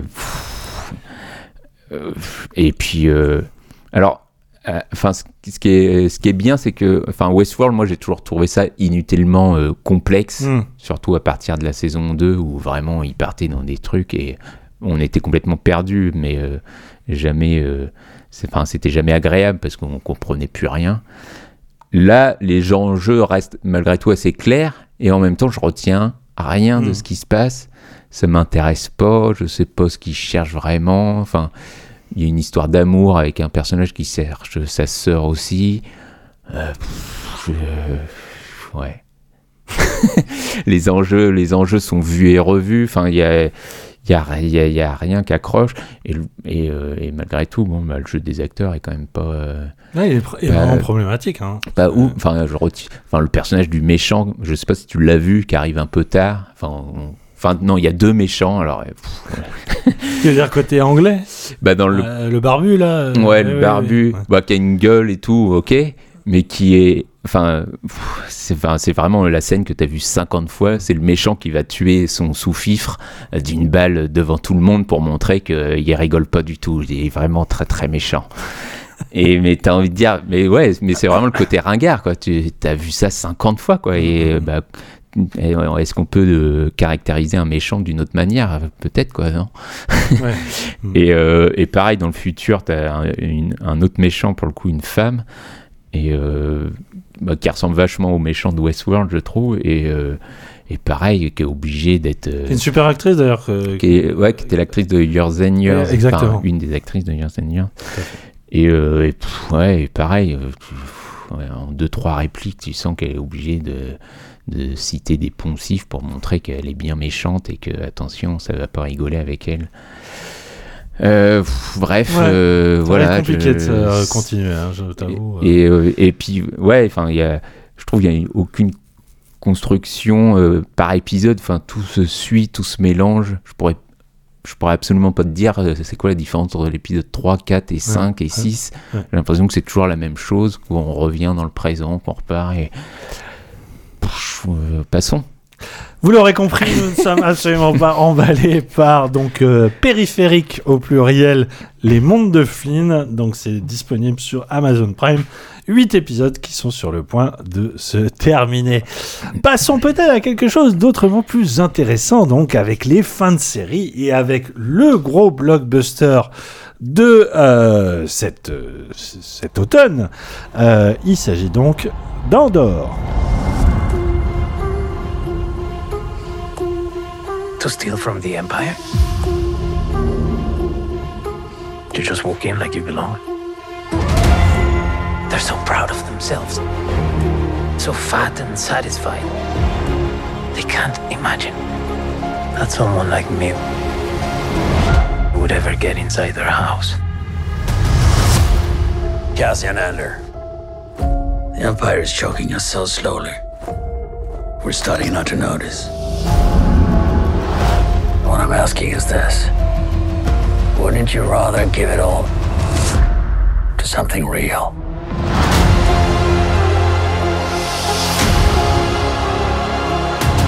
I need all the heroes I can get. For the greater good. Call it what you will. Let's call it war. Qui se souvient de Rogue One, prequel aux événements de Star Wars The New Hope, se souvient sûrement de Cassian Andor, un des meneurs de l'Alliance rebelle en charge de voler les plans de l'Étoile de la Mort. Écrit par Tony Gilroy, ancien scénariste de la trilogie Bourne, qui revient ici en tant que showrunner, le film a donc droit à sa propre prequel, centrée au- autour de ce même Andor et des prémices de ses aspirations révolutionnaires cinq ans avant les événements sur la planète Scarif.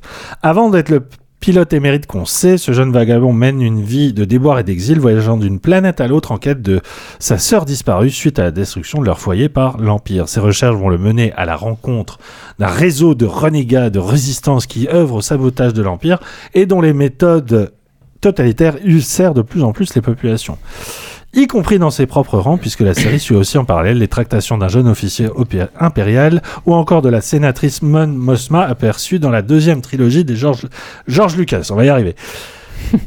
L'occasion pour la série de dévoiler une nouvelle salve de personnages inédits avec un casting quand même assez prestigieux puisqu'on compte en plus de Diego Luna au premier rôle, la présence de Stellan Skarsgård ou encore d'Andy Serkis, mais peut-être en ai-je trop dit, euh, puisqu'il n'a pas été annoncé hein, dans la communication de, autour de la série. Non, Il arrive assez ouais, tardivement, hein, faut Il dire. est que dans un épisode. Ouais, ouais, un épisode. Oui, oui, oui, c'est vrai.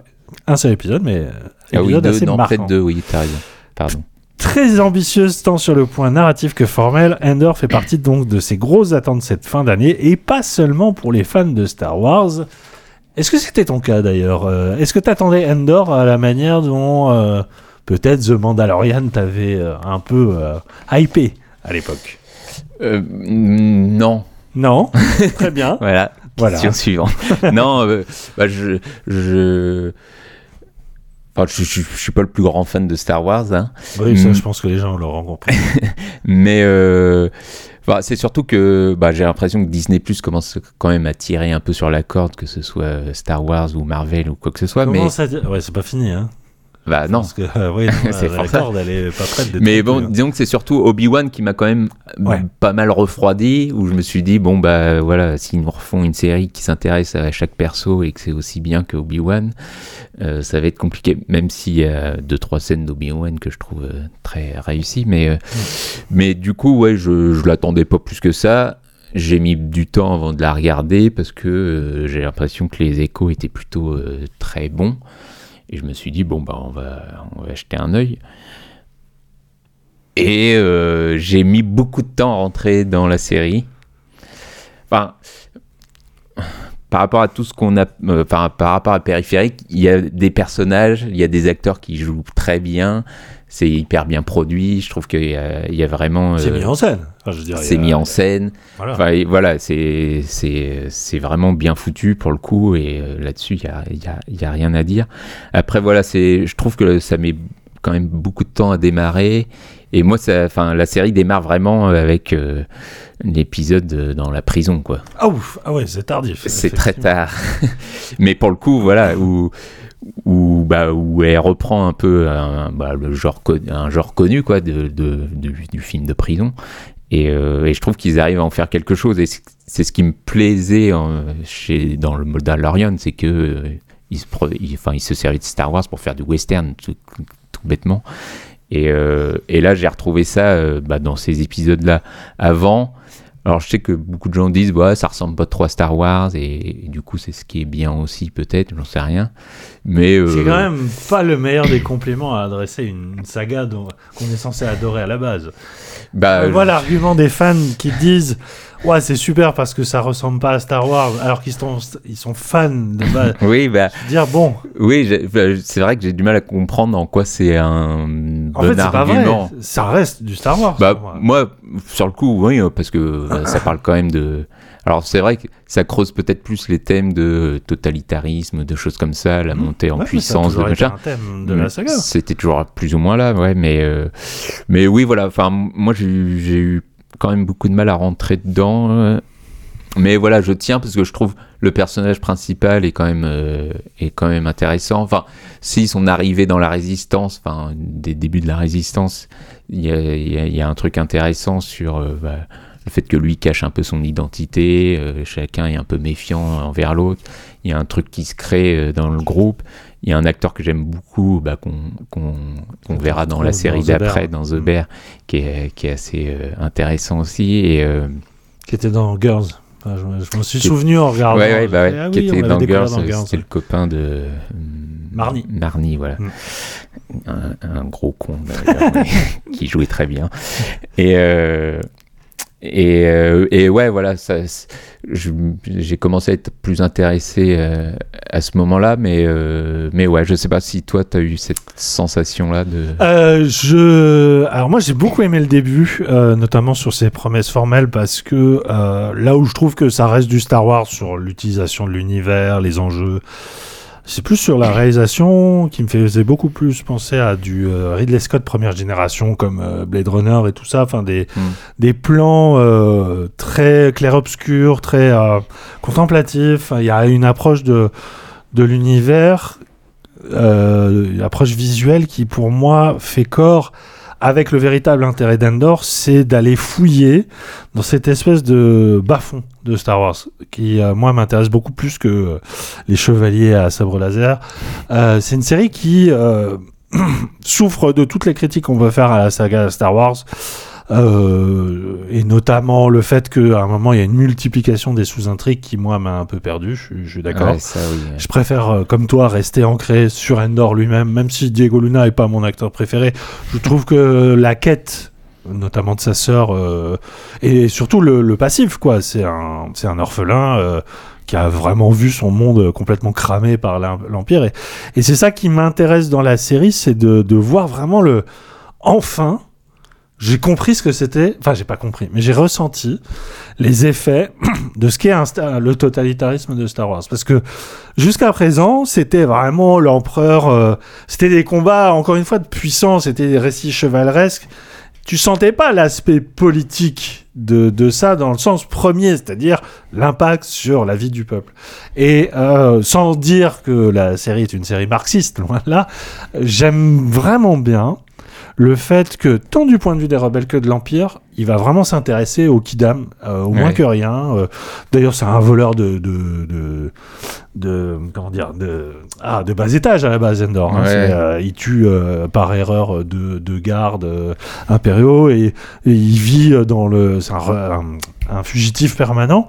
Et euh, moi, ce que j'ai beaucoup aimé, c'est que ben, la série donne le change côté un, empire, où il va, ils vont, ils vont s'intéresser à des pauvres fonctionnaires de, Ouais, de- voilà, de, mais vraiment de ce que eux vivent aussi. euh, Alors c'est beaucoup de manigances politiques, beaucoup de tractations, mais il y a ce côté vraiment euh, ras des pâquerettes, mais pas euh, au sens péjoratif. C'est que ça va se- s'intéresser à des personnages un peu oubliés de l'histoire de Star Wars. Oui, il y a le- presque ce côté euh, vie ma vie de Stormtrooper. quoi. Un, un peu, un peu. Il y en a pas et, encore. et de résistants aussi, parce que effectivement, il y a les les premières euh, pierres de, de l'Alliance rebelle qui se posent dans cette espèce de, de planète où réside la, la mère donc d'Andor, qui est euh, un peu la, la, la première Che Guevara euh, Mm. euh, de, de, de l'Alliance. Et, et toute cette partie-là, moi, je la trouve super, euh, vraiment, euh, vraiment prenante. Et euh, ça culmine. Alors, il y a la scène de la prison que, que j'aime beaucoup parce que ça ose revenir à des décors premiers de la saga. Et même avant Star Wars, le premier THX, Oui, ouais, 1138, de, c'est 1138, je sais plus, de Lucas. Donc, euh, pensé à ça. les décors hyper épurés, très blancs, euh, blanc, ouais. et à l'état de, de prison, et avec ce fameux sol sur lequel il faut pas marcher, le, le programme à respecter. Enfin, c'est c'est hyper réussi.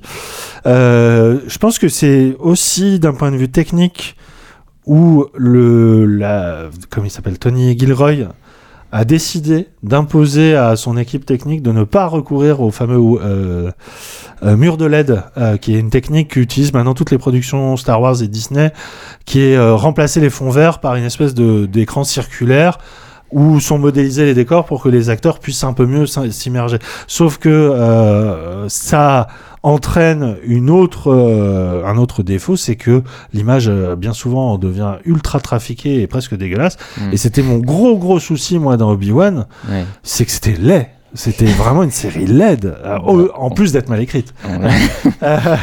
Mais je trouve ça, euh, là où Obi-Wan réussit effectivement cette idée de redonner à ses anciennes gloires le duel que tout le monde attendait après la fin de, de l'épisode euh, 6.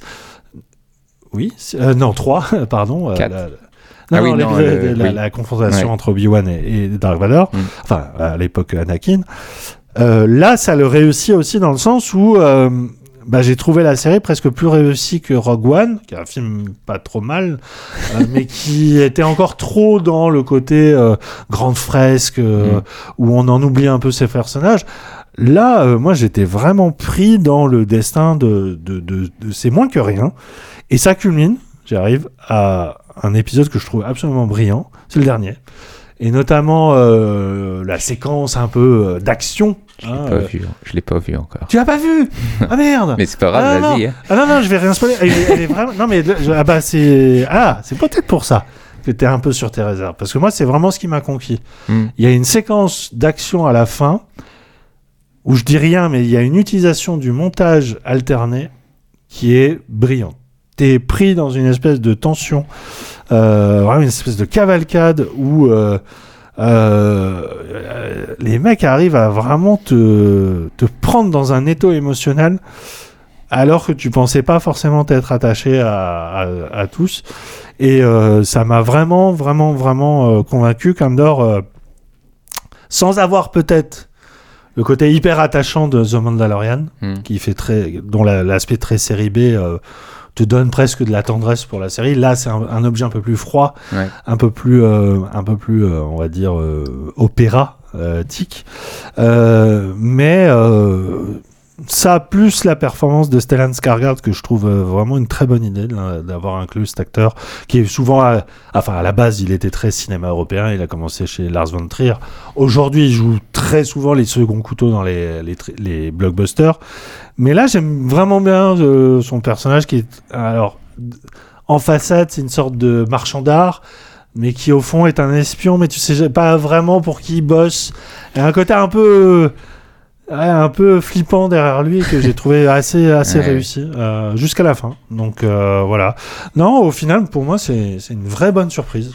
Euh, Il y a un ventre mou. Je suis d'accord avec toi. Il y a les épisodes du milieu où tu dis bon, ça mériterait d'être un peu taillé dans le gras là-dedans, mais euh, bah, ouais. Surtout ouais, à cause des, euh, des, des intrigues secondaires qui, qui sont quand même moins intéressantes et qui, euh, qui se perdent un petit peu. Quoi. Ouais. Mais ils arrivent à, à refaire un robot qui est quand même mignon. Et le robot. Alors ah oui. Bah attends, c'est le robot de la maman. Ouais, le, qui- qu'on voit dès le début. hein. Ouais, Et notamment, bah, une scène. euh, t'es le seul à porter le deuil. euh, enfin, Voilà. J'ai trouvé ça hyper euh, et, réussi. de- et ouais, Ouais. ils arrivent à mettre de l'émotion dans ce robot qui est. C'est Eh ben, t'es pas au bout de tes surprises t'as pas vu le dernier épisode. D'accord. Voilà, c'est c'est tout ce que j'ai à dire. Mais non, ouais, non, c'est c'est quand même. euh, c'est- c'est- par rapport à Obi-Wan, on revient de loin quand même, Oui. j'ai envie de dire. Oui, oui, parce que bah, c'est là où tu vois que c'est un mec qui vient du cinéma et du, du bon cinéma, parce que pour moi, les, les- la trilogie Bourne, notamment le troisième épisode, est euh, assez exemplaire en termes de, de, de série d'espionnage qui parvient avec euh, une, une mise en scène au cordeau à, à- à Du mettre les nerfs en ouais. Il me semble qu'il avait réalisé aussi le quatrième, qui est pas le plus réussi, Ouais. celui avec Jérémy Renner. Mm. Euh, voilà, tu sens que cette influence-là, mine de rien, eh ben, elle est bénéfique. Et ça, c'est la force de, de certaines maisons euh, mères comme euh, Disney. C'est qu'à un moment, quand ils donnent les rênes à des gens qui, ont, euh, qui sont pas que des yes men et qui arrivent à insuffler un peu de, de chair et de tripes dans, leur, dans ces grosses machineries-là, bah, t'arrives à t'accrocher. Et moi, Mm. je me suis vraiment accroché. Et vu que la série cache absolument pas qu'il y aura une saison 2, je- je- j'attends assez impatiemment. euh, Ouais, ça, annoncé- avait été annoncé direct, quoi, avant Ouais. de faire le lien avec le Bah, film. vaut mieux parce que, je veux dire, là, pour le coup, euh, Oui, bah, sans, act- sans rien dire du tout dernier plan, euh, je veux dire, bon, aucun doute là-dessus. Voilà, en tout cas, euh, c'est sur Disney+. Euh, combien d'épisodes Euh, 12 C'est assez long, hein. Pe- peut-être Bah. qu'ils auraient mérité à, à Ouais. couper un petit peu. un peu long quand même. Un peu long. Très bien, passons à une autre série, alors diffusée en France sur Disney+, mais produite par FX, et avec ce cher Jeff Bridges, c'est The Old Man.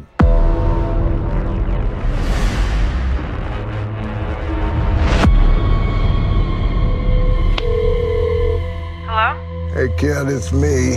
They found me. Dad, are you okay? Yeah, I'm fine. The dogs are fine. Thought I covered the tracks. You and I were not going to be able to talk again. Remember that I love you. That I'll always love you. I'm on a plane to Morocco tomorrow. What is happening? I want to understand how your world works. Come with me, I'll tell you everything. I'm a rabbit in your headlights,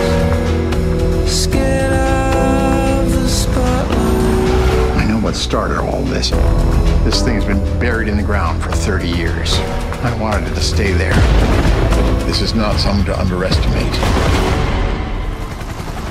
Ancien agent de la CIA qui opérait notamment pendant la guerre d'Afghanistan au temps de l'invasion soviétique, Dan Chase est aujourd'hui un citoyen fantôme qui vit avec ses deux Rottweilers dans la solitude la plus totale, dont le seul lien avec le monde extérieur étant celui qu'il entretient au téléphone avec sa fille Emily. Hanté par un passé complexe et par le décès de sa femme morte des suites d'une maladie dégénérative, Dan Chase semble travailler sa vieille carcasse en attendant que la mort vienne l'emporter. Mais une nuit, un assassin va s'introduire chez lui et réveiller ses instincts de survie, mais il va surtout le contraindre à reprendre du service. S'ensuit en réalité une chasse à l'homme exaltante qui prend la forme d'un face-à-face entre deux monstres du cinéma, donc Jeff Bridges.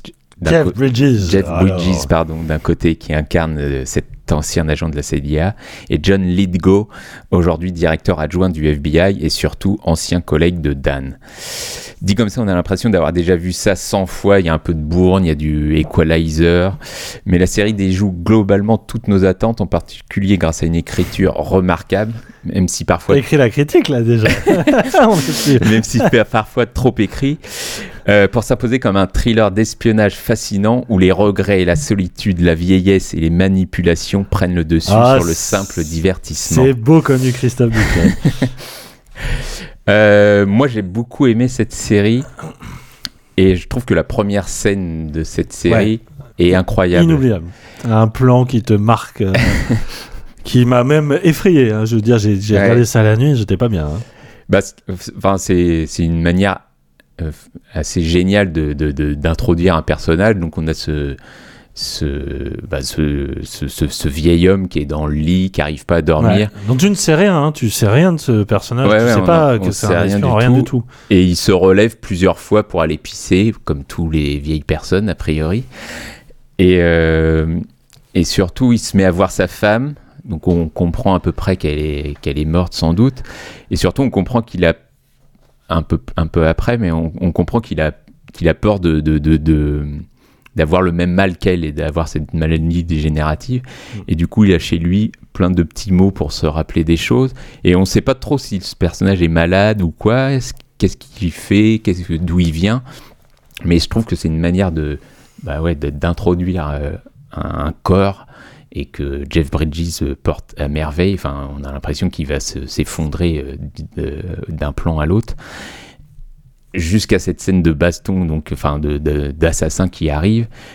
Et là, d'un coup, bah, il- tu comprends que c'est pas juste un vieillard, mais qu'il a eu un passé où, a priori, il sait se battre, en fait. Et, euh, et ce qui est génial, c'est que la scène, elle est. euh, Enfin, t'as vraiment l'impression que c'est un vieil homme qui se bat et qui, bah, qui souffre euh, un peu à chaque coup et qui en même temps, bah, il arrive quand même à, à se, à se démerder plus que, plus que bien, mais euh, et avec des élans de violence, mais qui sont euh, vraiment euh, impressionnants. Et, et, no- et je, je sais plus si c'est le premier épisode, mais il y a des épisodes qui sont réalisés par Greg euh, Yet, je sais pas comment on le dit, mais Yetans, qui est un des réalisateurs de Banshee, enfin, et le créateur de Ah, Banshee. oui, et je trouve qu'on retrouve pas mal de ça là-dedans, et enfin qui donne une euh, aux scènes d'action, voilà, ce, ce petit truc en plus, notamment dans la, la représentation de la violence qui euh, survient d'un coup, et tout en restant hyper crédible, quoi. On, on sent vraiment l'âge du personnage euh, constamment, et euh, et voilà, et enfin, et la série démarre là-dessus. On comprend en effet que voilà, il a un passé un peu complexe, un peu douteux, et, et c'est tout. Et en fait, et, et, et on introduit donc euh, l'autre personnage qu'on comprend qu'ils ont eu un passé euh, commun, mais euh, mais à ce moment de la série, on ne sait pas du tout où on, enfin ce qu'on va voir en fait, Mm. je trouve. Et, Ouais, ouais. et c'est hyper exaltant, quoi. C'est euh, c'est- ça, ouais. C'est ce qui est assez assez fou avec la, la progression dans cette série-là, c'est qu'elle suit vraiment euh, l'état d'esprit de son personnage, qui est à la fois quelqu'un dont tu comprends que toute sa vie ça a été une sorte de fuite en avant, de devoir s'adapter parce que c'est un espion, donc euh, voilà, tu sens que son passif fait que euh, il est habitué aux pires choses, et mais il arrive toujours à improviser. Et la série suit un peu ce mouvement un peu de, de survie, quoi. Mais en même temps, il suit aussi le- son état psychologique de dégénérescent, c'est-à-dire que c'est une vieille personne qui a peur de perdre la mémoire, qui est un peu confuse, qui perd ses repères. Et la série essaie de nous mettre aussi dans cet état d'esprit un peu de peur aussi de l'existentiel.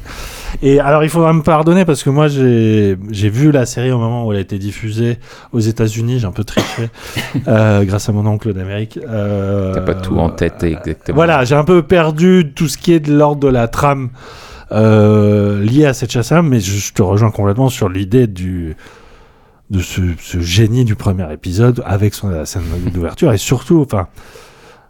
euh, Moi, c'est une série qui, qui m'a beaucoup touché parce que Jeff Bridges, c'est un acteur que j'aime profondément, que j'ai découvert comme beaucoup de gens de ma génération sur le tard avec euh, euh, euh, de Big Lebowski, Oui. hein, où il était déjà dans un rôle à contre-courant, et de le découvrir là euh, m'a poussé à remonter sa carrière. J'avais même pas vu Tron, j'avais pas vu la dernière séance. C'est vraiment un acteur qui est qui né quasiment pendant l'époque de la, la nouvelle vague américaine, donc a traversé l'histoire des États-Unis et qui est un génie, enfin un génie du jeu.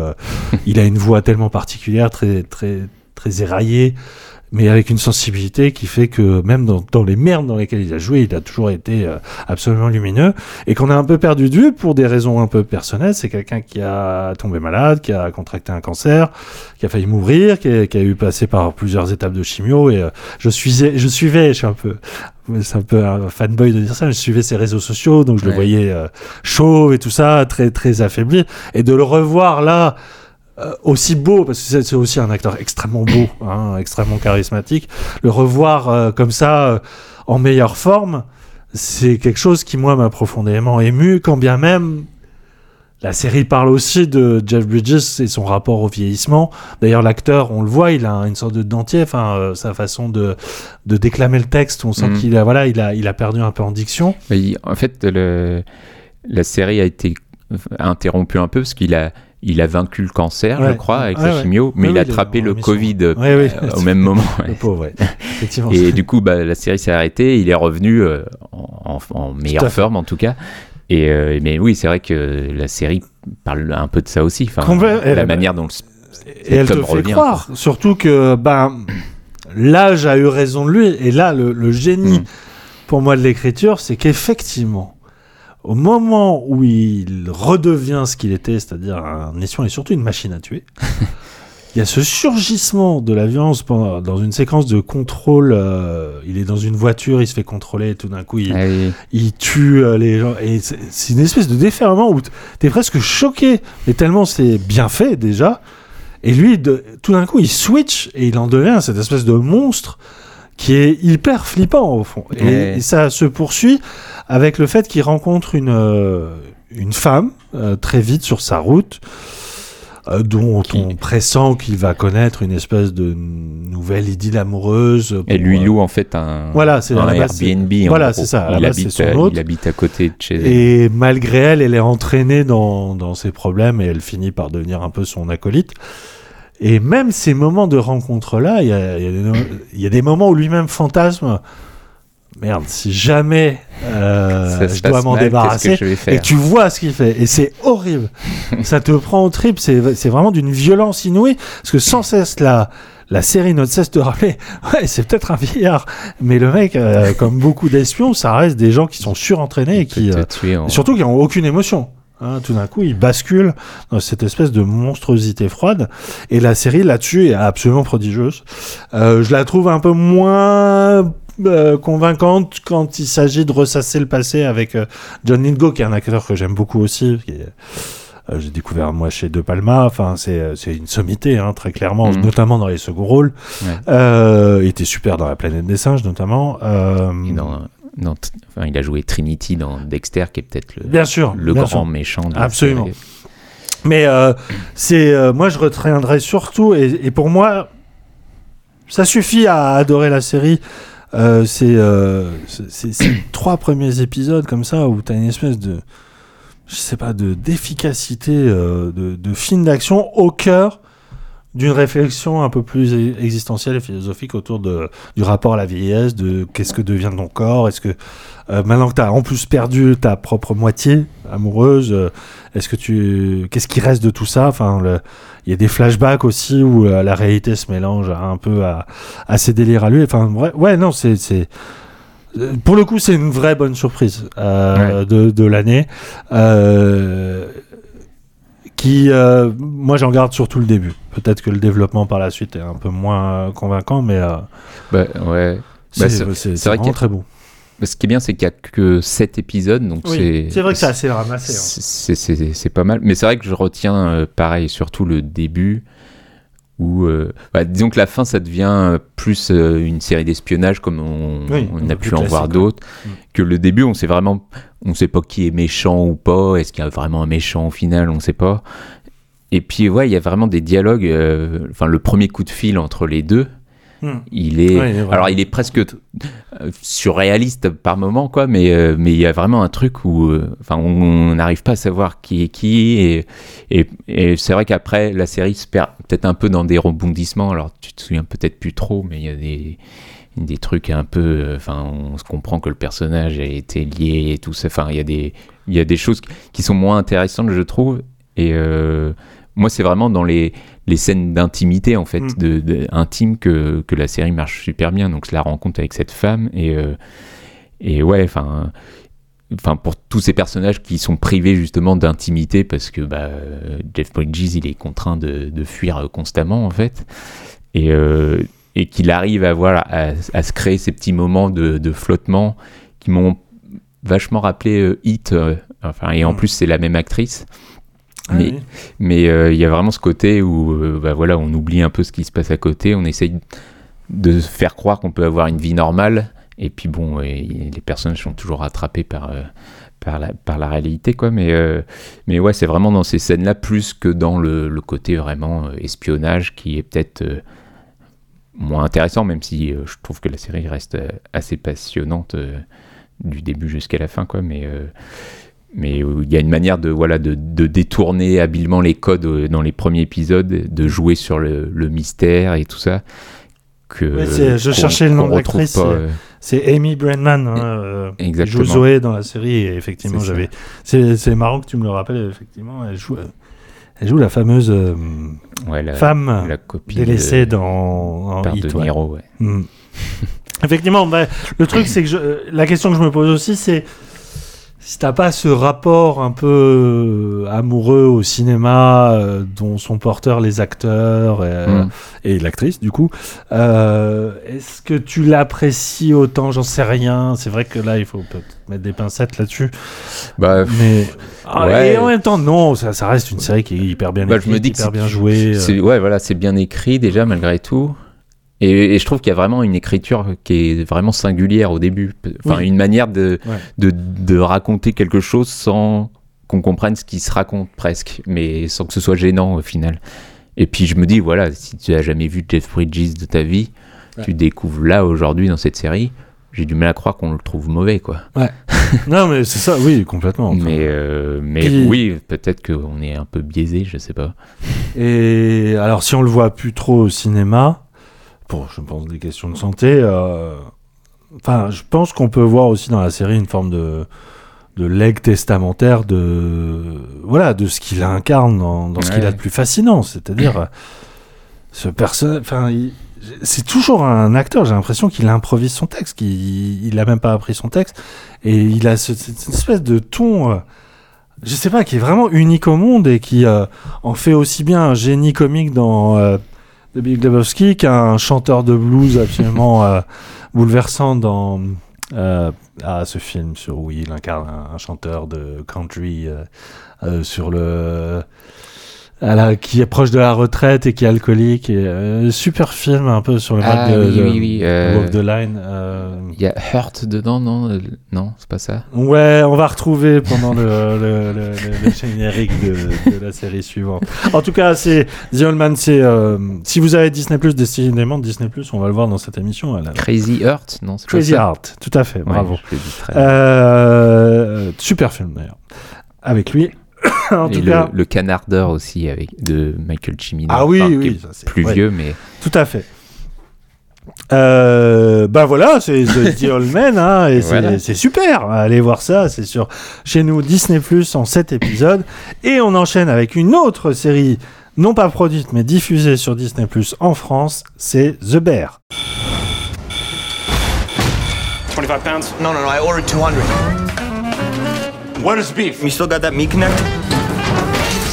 You get 12.50 for that on eBay. Boom.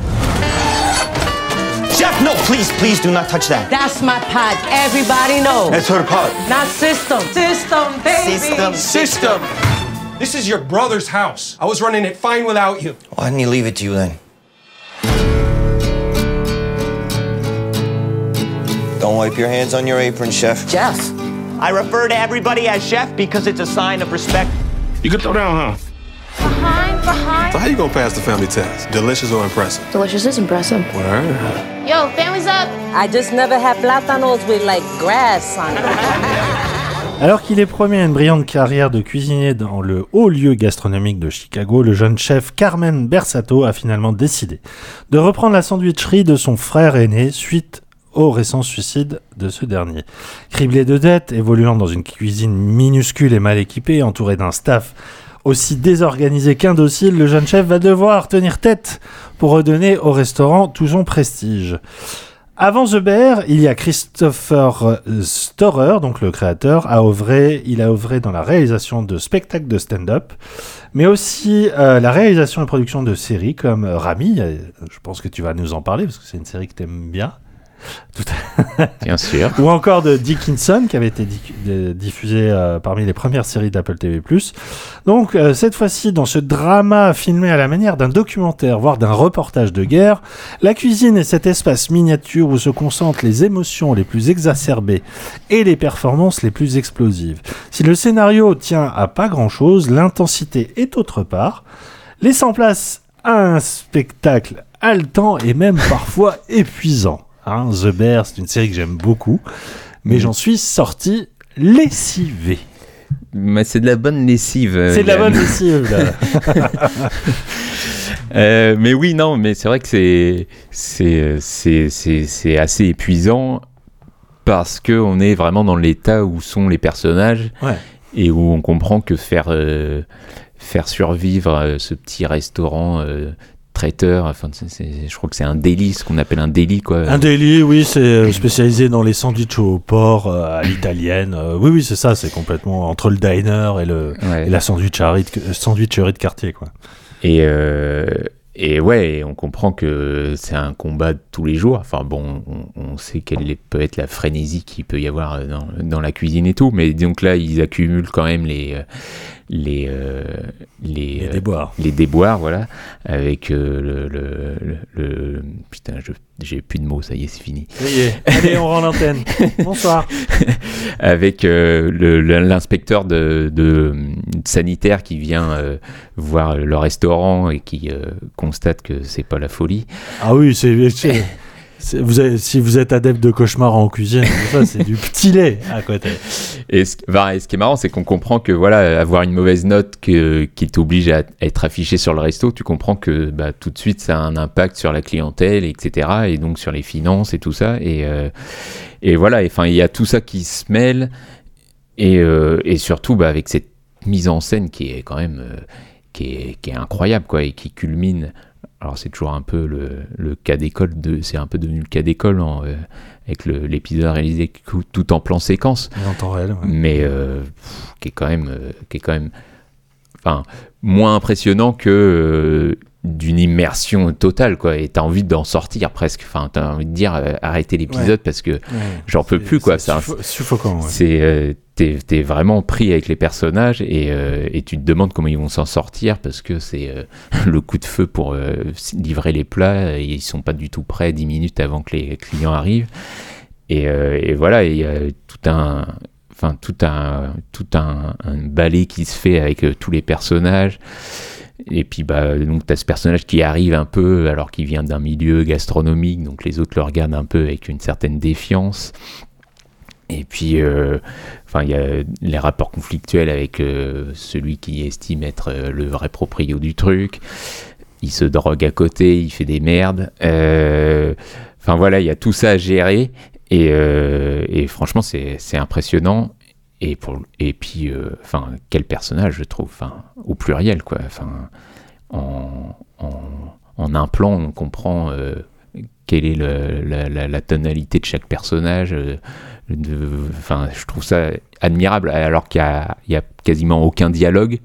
Et tu vois tout de suite que ce personnage, qu'est-ce qu'il va être, euh, et, euh, et, ça, c'est une manière de caricaturer les, enfin de caricaturer les personnages qui est, assez fascinante, je trouve.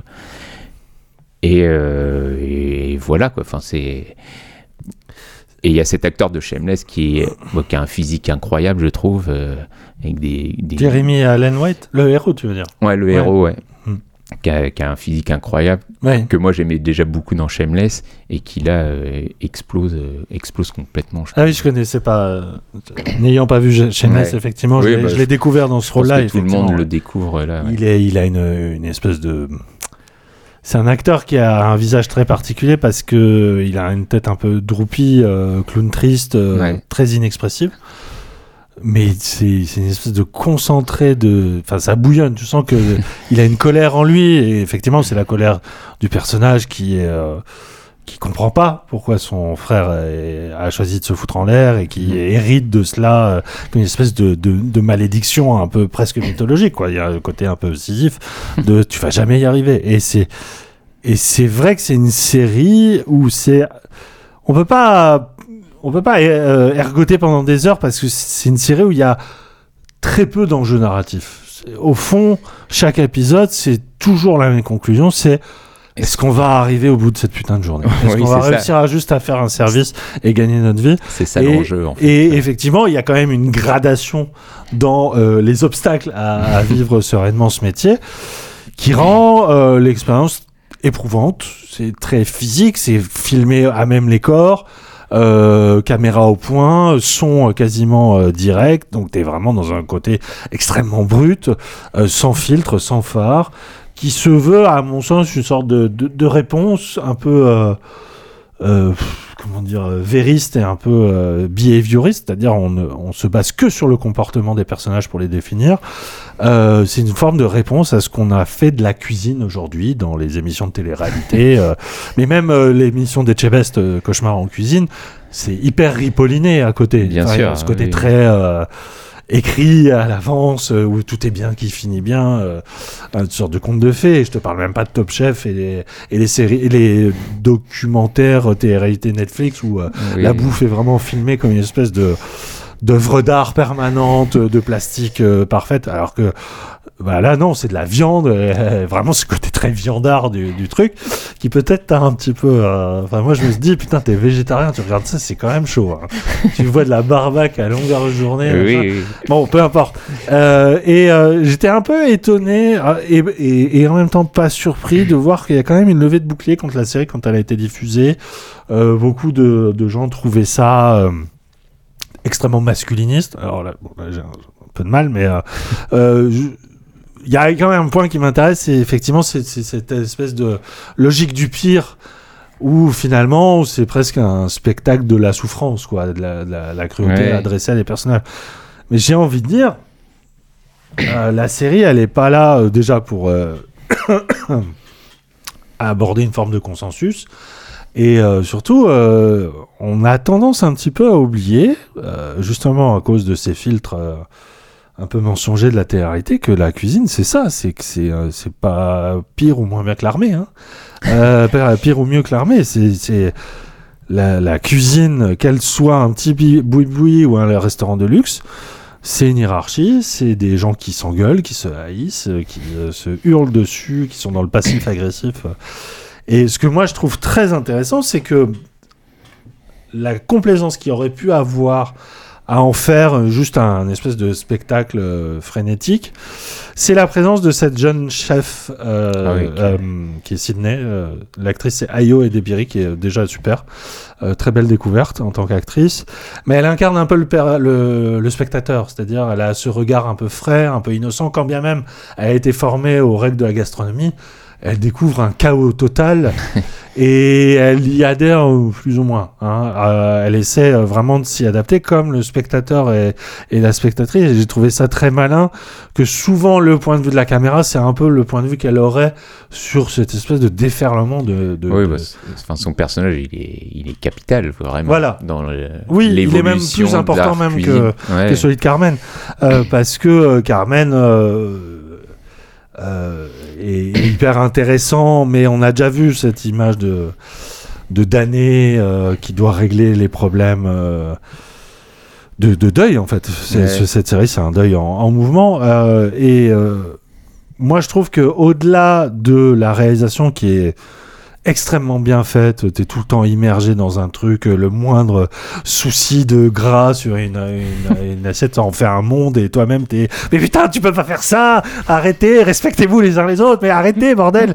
Ça y a, il y a un truc qui est, tu ne peux comp- que compatir à ce qui se passe parce que c'est tellement bien fait, tellement immersif.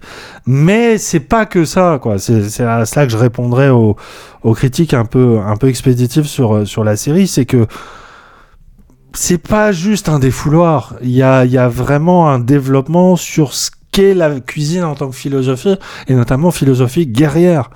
Parce que c'est vraiment ça, c'est une guerre à mener contre le temps, c'est une guerre à mener contre euh, les soucis logistiques, les soucis de pognon, les soucis de juste d'entente. Quoi, il y a, il y a tout un, moi ce que j'adore, c'est un peu comme les séries hospitalières, t'as tout un, un vocabulaire à intégrer. Tu sais, quand ils passent le coin, ils il s'annoncent et tout. Enfin, il y a, c'est, très rituel.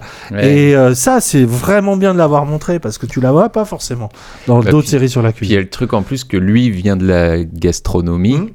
Du coup, il arrive avec ses règles à lui, Ouais. qu'il applique à un truc où tu te dis, bon, bah, peut-être qu'en cuisine, ils sont un peu plus relâches ou quoi. Et, et lui, en effet, il fait du, du sandwich euh, de qualité. Enfin, Ouais, la ouais, viande, elle est, elle est pétrie, elle est, euh, elle est, elle est imbibée de sauce pendant toute une nuit. Enfin, tu sens qu'il fait pas ça euh, à, à moitié, quoi. Et, du que coup, ça t'a donné faim, toi, vegan? Bah oui, non Un mais oui. peu. Je- non mais bah, c'est ça qui est, enfin, qui est fort aussi, c'est que en effet, tu, ça s'attarde pas sur les plats, à les mettre en, en- en lumière et tout ça. Mais la série donne quand même faim, je trouve. Vraiment- Enfin, moi, la, la cuisine, j'avais vraiment l'impression de ressentir l'odeur. quoi. Enfin, Bah, un truc qui ouais. Et c'est fou parce que cet espace, c'est un tout petit carré euh, de quelques mètres carrés. Et en fait, tu découvres des fois des parties du restaurant que tu la- soupçonnais pas. En fait, c'est Ouais. c'est presque extensible comme espace. Et ça, euh, arriver à rendre ça aussi labyrinthique et, euh, et mutant, euh, franchement, chapeau quoi. Enfin, a- c'est là où tu te rends compte, c'est pas juste une shaky cam hein, qui, euh, qui se balade euh, au hasard. C'est- Il y a un vrai sens de la chorégraphie. Mais pour revenir à ce que tu disais sur les critiques, euh, bah, qu'il y avait une espèce de, de plaisir à, à filmer cette souffrance des personnages, machin.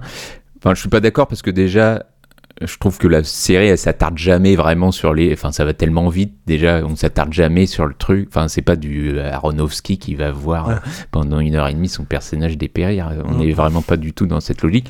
Et je trouve surtout qu'il a des amorces vachement par l'humour à de nombreuses reprises euh, tout ça quoi enfin euh, même si en effet les personnages vivent un peu l'enfer par moment et que c'est assez dramatique il y a un épisode bah, un peu de respiration où ils font un anniversaire pour euh, un des euh, actionnaires de- Yeah. du restaurant je crois et euh, enfin il se passe des choses qui sont vraiment très drôles et même pendant la cuisine euh, je trouve que la série voilà arrive à désamorcer ça et, et- et elle n'est pas non plus dans le côté euh, hyper sérieux ou quoi que ce soit et, euh, et ça c'est super aussi quoi je Mm. trouve enfin ça permet voilà justement de respirer un petit peu et mais ouais je, je, vois jamais en tout cas de, de, complaisance à filmer euh, cette, euh, cette torture que, que les personnages peuvent s'imposer quoi. Et, et enfin surtout qu'ils se l'im- enfin l'imposent euh, ouais la série est très réaliste tu le disais. Enfin il y a, y a vraiment ce côté hyper social aussi où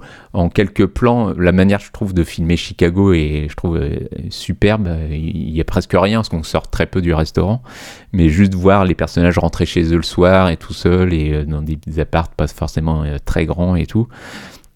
Et que tu comprends que bah, c'est, leur vie et qu'ils sont obligés d'en passer par là et que voilà, on n'est pas là pour se moquer d'eux ou, ou euh, se, mettre plus haut qu'eux, quoi, mais d'être voilà, à l'intérieur et d'essayer de comprendre comment on, Mm. on peut arriver à, à faire ce métier quoi, aussi. Ouais, et c'est vraiment une série, alors je sais pas ce qu'il en est de son avenir, mais que j'aimerais en fait laisser en tant que one shot.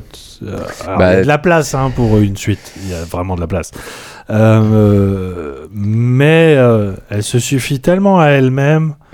Justement parce que tu as raison, elle refuse complètement le, le surplomb en fait.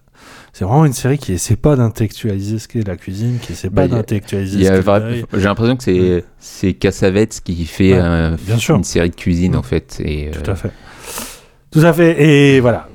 si le, gé- le génie de Cassavetes, c'était justement de, de faire des films un peu comme des, des étoiles filantes qui ne connaissent pas de, de suite. Donc, euh, espérons que ça, ça connaisse le même destin. Bien, il est temps de terminer ce chapitre des fins de série. Et bah, pour le coup, avec la- une vraie fin de série. hein, qu'on attendait Enfin, autant presque, qu'on mais oui. redoutait. ah oui. Euh, il s'agit donc de la onzième saison de Walking Dead. Thank you for coming. I hoped you would. I have a lot to say. We need to find Hornsby before it gets to anybody. You're running out of time. You wanna die quick? You wanna die screaming? Now but this isn't gonna be easy. Is it ever? You go after the Meltons, they'll crush you. No matter how bleak things look, this is not the end. None of us are safe as long as she's still breathing. You know who I am. You know who I am?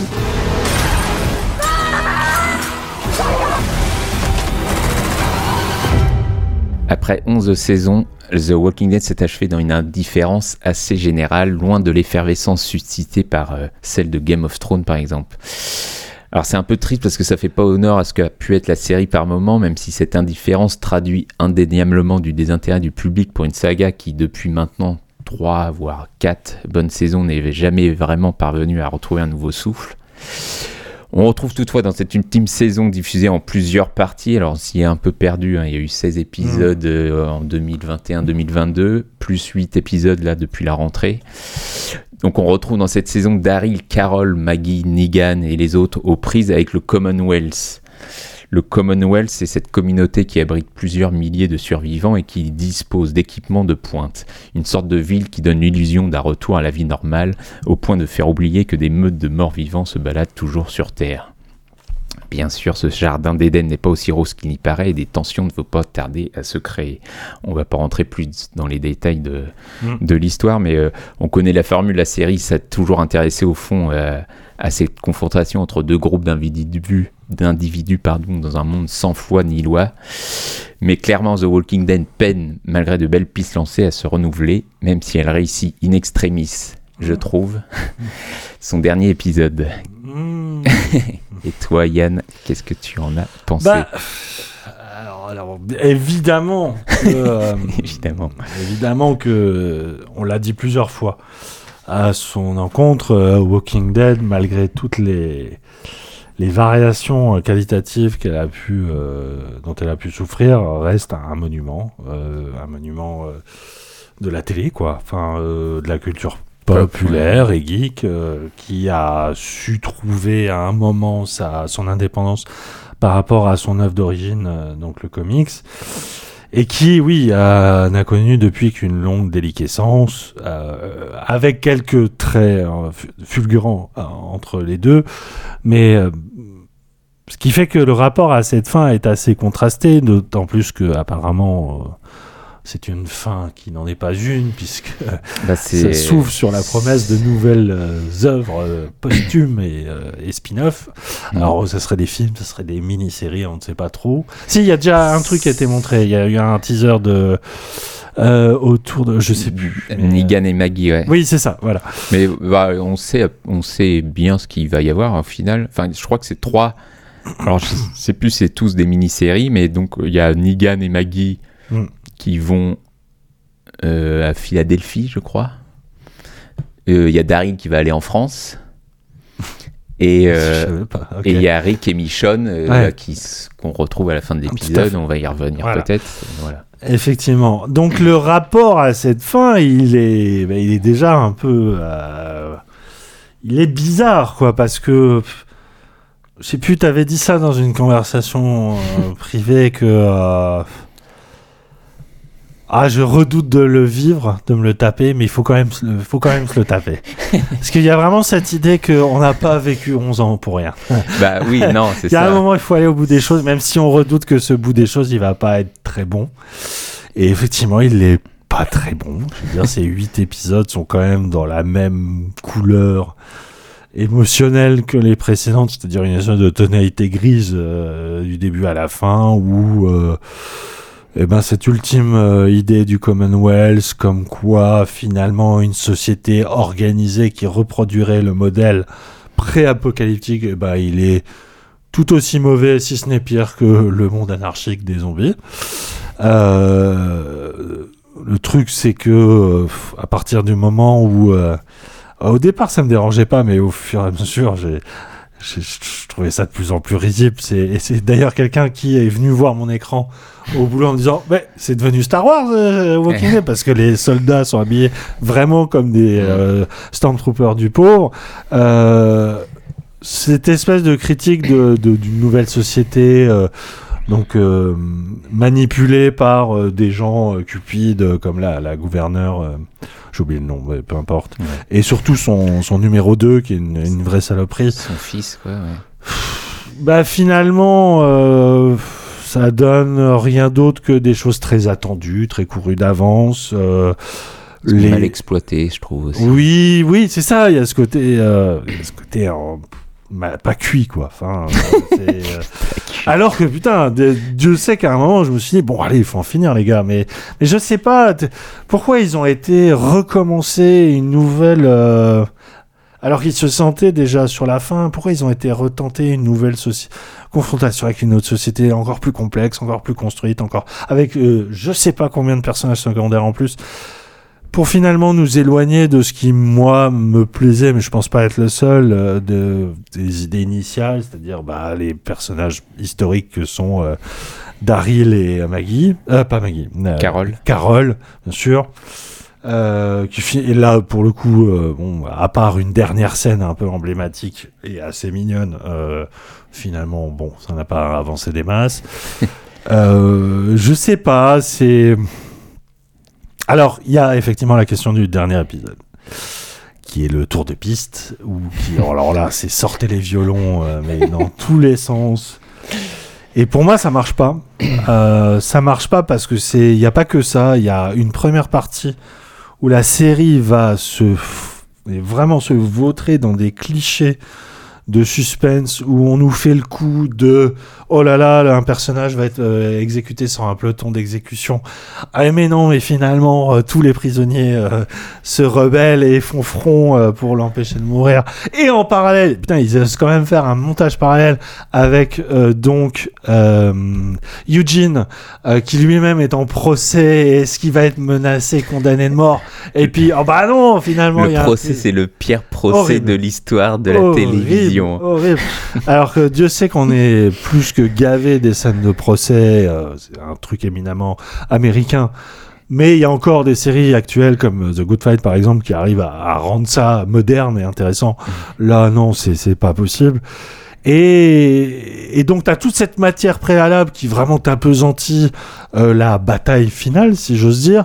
Et cette bataille finale, bah, c'est moi ce qui m'a vraiment dérangé en fait, c'est que j'ai vraiment eu l'impression de voir un programme.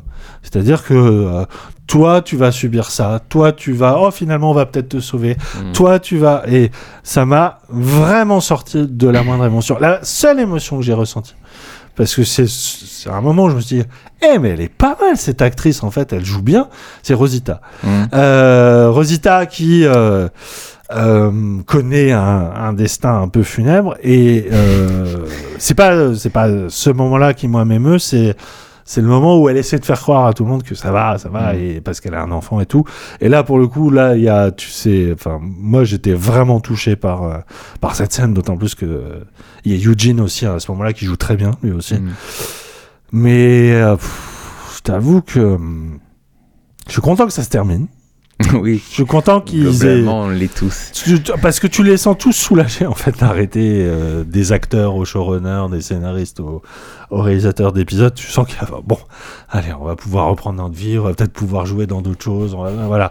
Pas tous, mais bon. Pas tous. Euh, mais voilà, euh, côté très monolithique de de Walking Dead, euh, increvable. Bah, finalement, bon, il a quand même droit à son coup de grâce lui aussi, parce que c'est ça qui au final, c'est moi ce qui m'a toujours intéressé dans Walking Dead, c'est la relation aux zombies, c'est que les zombies ils les tuent pour se défendre évidemment, pour survivre, mais il y a presque un acte de charité. C'est-à-dire qu'on les libère d'un poids, et j'ai l'impression que la série là, à ce moment-là aussi, Hmm. faut qu'on la libère du poids de, de l'existence, quoi. Faut qu'elle euh, elle aille rejoindre tout le monde. Et euh, et ben quand bien même, je reste vraiment sur ma faim, quoi. Ouais. Et alors, je parle même pas des des scènes post-crédit que je trouve ridicules et, et- et vraiment c'est du foutage de gueule euh, pur et simple. Ouais, moi je trouve ça vraiment nul quoi. Et- alors que je m'y attendais, hein, je savais, c'était annoncé, euh, enfin c'était annoncé, pas sous cette forme-là, mais on Mm. savait que Rick euh, était pas mort, que Michel Oui. non plus. Mais pff, Bah, moi je, ouais, non, un vrai ratage. Plus j'en parle, plus j'aime pas. Donc euh, vas-y, euh, prends la parole s'il te plaît. non, mais j'ai pas. Enfin, disons, que j'ai trouvé le dernier épisode moins euh, mauvais par rapport à tout ce qui est venu avant, quoi. Mais, euh, mais, enfin, sur la question de, déjà, je trouve, enfin, la série s'est tiré une balle dans le pied elle-même parce que, et même Negan, enfin, l'acteur qui joue Negan l'a, exprimé, quoi. C'est que on a annoncé partout qu'il y avait une série avec Negan, Maggie, Daryl et machin. Donc et, et ce qui est con, c'est qu'ils font un suspense sur est-ce que ces personnages vont survivre Bah oui, euh, il y a une série qui arrive. mais euh, mais, euh, mais oui, il y a- enfin il y a plein de choses qui vont pas. Ça va ça va beaucoup trop vite. Enfin, il y a une scène de où ils arrivent à, à défoncer toute une meute avec du feu. Ouais. Ah oui, bon, déjà les effets spéciaux sont nazes. Bah, je pense que c'est ça, ils avaient pas le budget quoi. Enfin, Mais surtout, c'est enfin pendant des saisons et des saisons, ils se sont toujours battus contre des zombies, c'était toujours la galère. Et là, d'un coup, on sait pas comment, ils ont une solution miracle pour faire un carnage de ouf. Enfin, ça sort de nulle part, mais c'est juste pour euh, voilà euh, faire table rase de tout. Euh, ça, c'est absurde, quoi. Pareil, ils, amènent des zombies qui sont un petit peu plus intelligents, qui grimpent sur des choses. Alors, euh, j'en parlais avec un, un pote, euh, il grimpait déjà sur un tank euh, dans la première saison, mais peu importe. Là, bon, il prend un caillou pour casser une vitre et tout ça. Ah, tu sens qu'ils essaient d'amener quelque chose, puis finalement, bah, on s'en Ouais. fout. Oui. Enfin, c'est Complètement évacué. C'est évacué. Euh, voilà, enfin, il y a évidemment, enfin, il y a plein de choses qui vont pas, en effet. Mais oui, non, il y a une autre chose qui va pas. Tu vois, tu Il y a un personnage qui meurt et ils ils s'attardent dessus, genre c'est hyper tragique. C'est pas Rosita, mais avant, je sais pas Ouais. si tu te souviens. Euh, L'harmonica. euh, Ouais. ouais. Mais bah, ce personnage, bon, ça n'a jamais été un grand personnage de la série. On l'avait pas vu depuis je sais pas combien de temps. Ils le font réapparaître pour le tuer et ils en font tout un cinoche alors que bon bah on s'en fout un peu quoi. Et, euh, et pour le coup, bah, en effet, je trouve que avec le personnage de Rosita, c'est beaucoup plus respectueux du personnage, plus subtil, etc.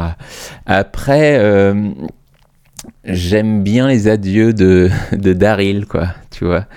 Enfin, Oui, oui, j'aime bien oui. l'idée de bah, ce personnage personnage, qui est un début, peu donc. condamné à être seul et à qui on a, enfin, qui a eu quelques amourettes ou en tout cas des choses comme ça qu'on a pu euh, déceler et qui, euh, bah, qui est, ouais, non, il doit rester seul, Daryl, c'est comme ça, avec sa moto. Il se fait tellement friendzoner à la fin. C'est terrible, quoi. Moi, je l'ai vraiment vécu comme un. Oh putain. Mais tu vois, les, adieux, temps, c'est beau. les adieux avec joli. Carole, je les trouve, je les trouve pas si mal. Oui, mais parce que ça reste, ça reste les meilleurs personnes, personnages de la série. Donc. Bien sûr. Et mais même, Heureusement, il y a ça. et mais même il y a une scène de avec euh, Maggie et Negan que je trouve assez belle où euh, c'est quasiment que Maggie qui lui parle. Bah, sur le côté est-ce que euh, est-ce que je t'ai pardonné ou pas etc et pour le coup je trouve que ça marche euh, ça marche plutôt bien ce qu'elle dit et euh, il n'y a pas un truc à la con de euh, je te pardonne. Non elle lui dit euh, que c'est impossible parce qu'elle a trop cette image dans la tête et que voilà. Mais euh, voilà qu'elle comprend aussi que euh, on était dans un monde où euh, où chacun peut devenir euh, le, le- le bourreau de l'autre et, Mm. vice versa et et, et voilà, mais euh, alors oui, ça fait pas beaucoup, tu vas me dire, ça fait deux trois scènes, mais euh, Sur 8 épisodes, tu te rends compte oui, non, mais Les voilà. 7 épisodes au préalable, je les ai pas oubliés, mais c'est inintéressant. Ah oui, oui, non, mais j'ai, j'ai souffert pendant euh, Mm. cet épisode, et là, bon, pff, mais bon, après, parce que voilà, après, c'est c'est vrai que c'est assez facile, euh, il n'y a rien d'original dans la manière dont il, construit cet épisode, on, dit au revoir un peu à chaque personnage, et, enfin, et au revoir, et à dans un, un ou deux ans pour certains, parce qu'on va en revoir pas mal.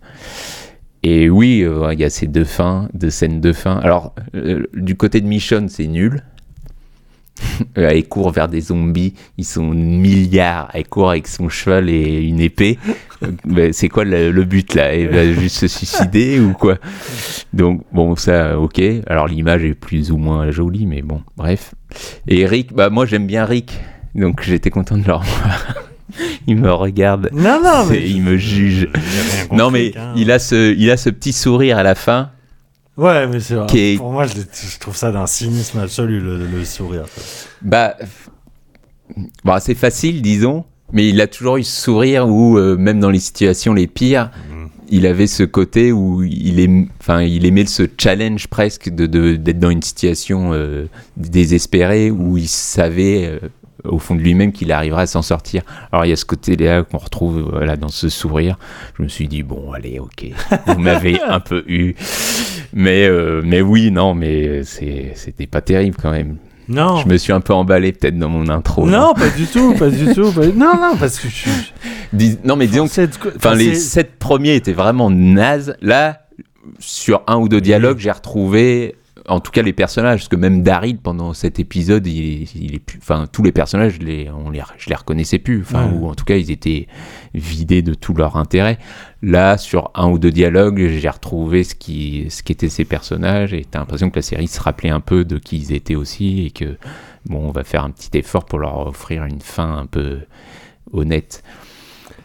Non, et puis, il faut, faut, reconnaître, c'est 11 saisons, c'est peut-être même plus que 11 ans, je pense que Ouais, non mais a- c'est quand même un quart de notre vie.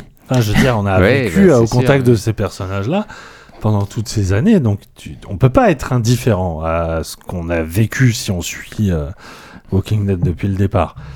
Et que même si les adios ont un goût un peu amer, je veux dire, euh, ça reste un moment important, quoi. Ouais, bah, Mais j'en suis presque triste que eux l'aient pas compris et Mm. soit dire allez euh, si on va encore un petit peu euh, hein, raconter ce qui se passe avec Rick et puis euh, oh, Daryl en France on- Daryl en France c'est ça que t'as dit Ouais, à Paris. c'est improbable qu'est-ce que c'est que cette il, idée? Il tournait il y a pas longtemps, je crois. mais pourquoi? Mais Bah, comment je- tu justifies ça? Il y a plus d'avions il y a plus de pilotes Je sais pas, il va y aller à que nanage. c'est euh, vraiment Il y a des, merde il y a des hélicoptères. et alors il sait pas les piloter si? Bon, euh, c'est Daryl.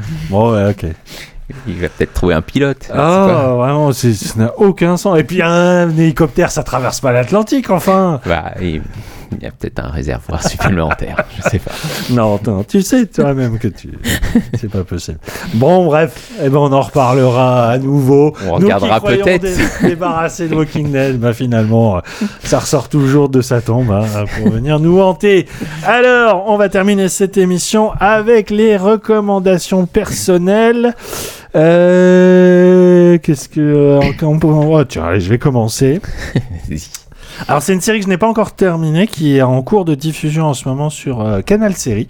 Canal Série euh, qui est... euh, alors, je sais pas si tu partages le même verdict, mais moi cette année, Canal Série, ça a été une catastrophe. Il y a rien. De... Si, il y a peut-être eu la série... euh, bah, tu vois, on n'en a même pas parlé. Alors c'était quand même un événement en soi. De Florence Foresti. Non, non, ah non, ça c'était c'était pas trop mal, mais euh, Bah ouais.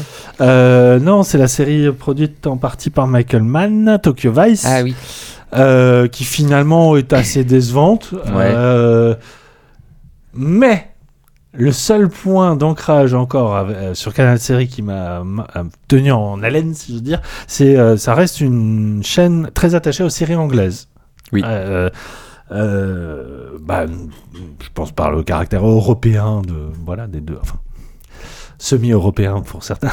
Euh, donc, c'est une série anglaise, j'y arrive, euh, qui s'appelle Trigger Point, euh, mini-série en six épisodes, euh, qui suit le quotidien de euh, d'une brigade de déminage de la police euh, londonienne qui est euh, confrontée à une série de tentatives d'attentats à la bombe et qui voilà se- se- se- vraiment c'est très très simple très très direct hein, on suit tout simplement leur métier c'est pour la plupart des anciens militaires vétérans de la guerre d'Afghanistan notamment pour la Mhm.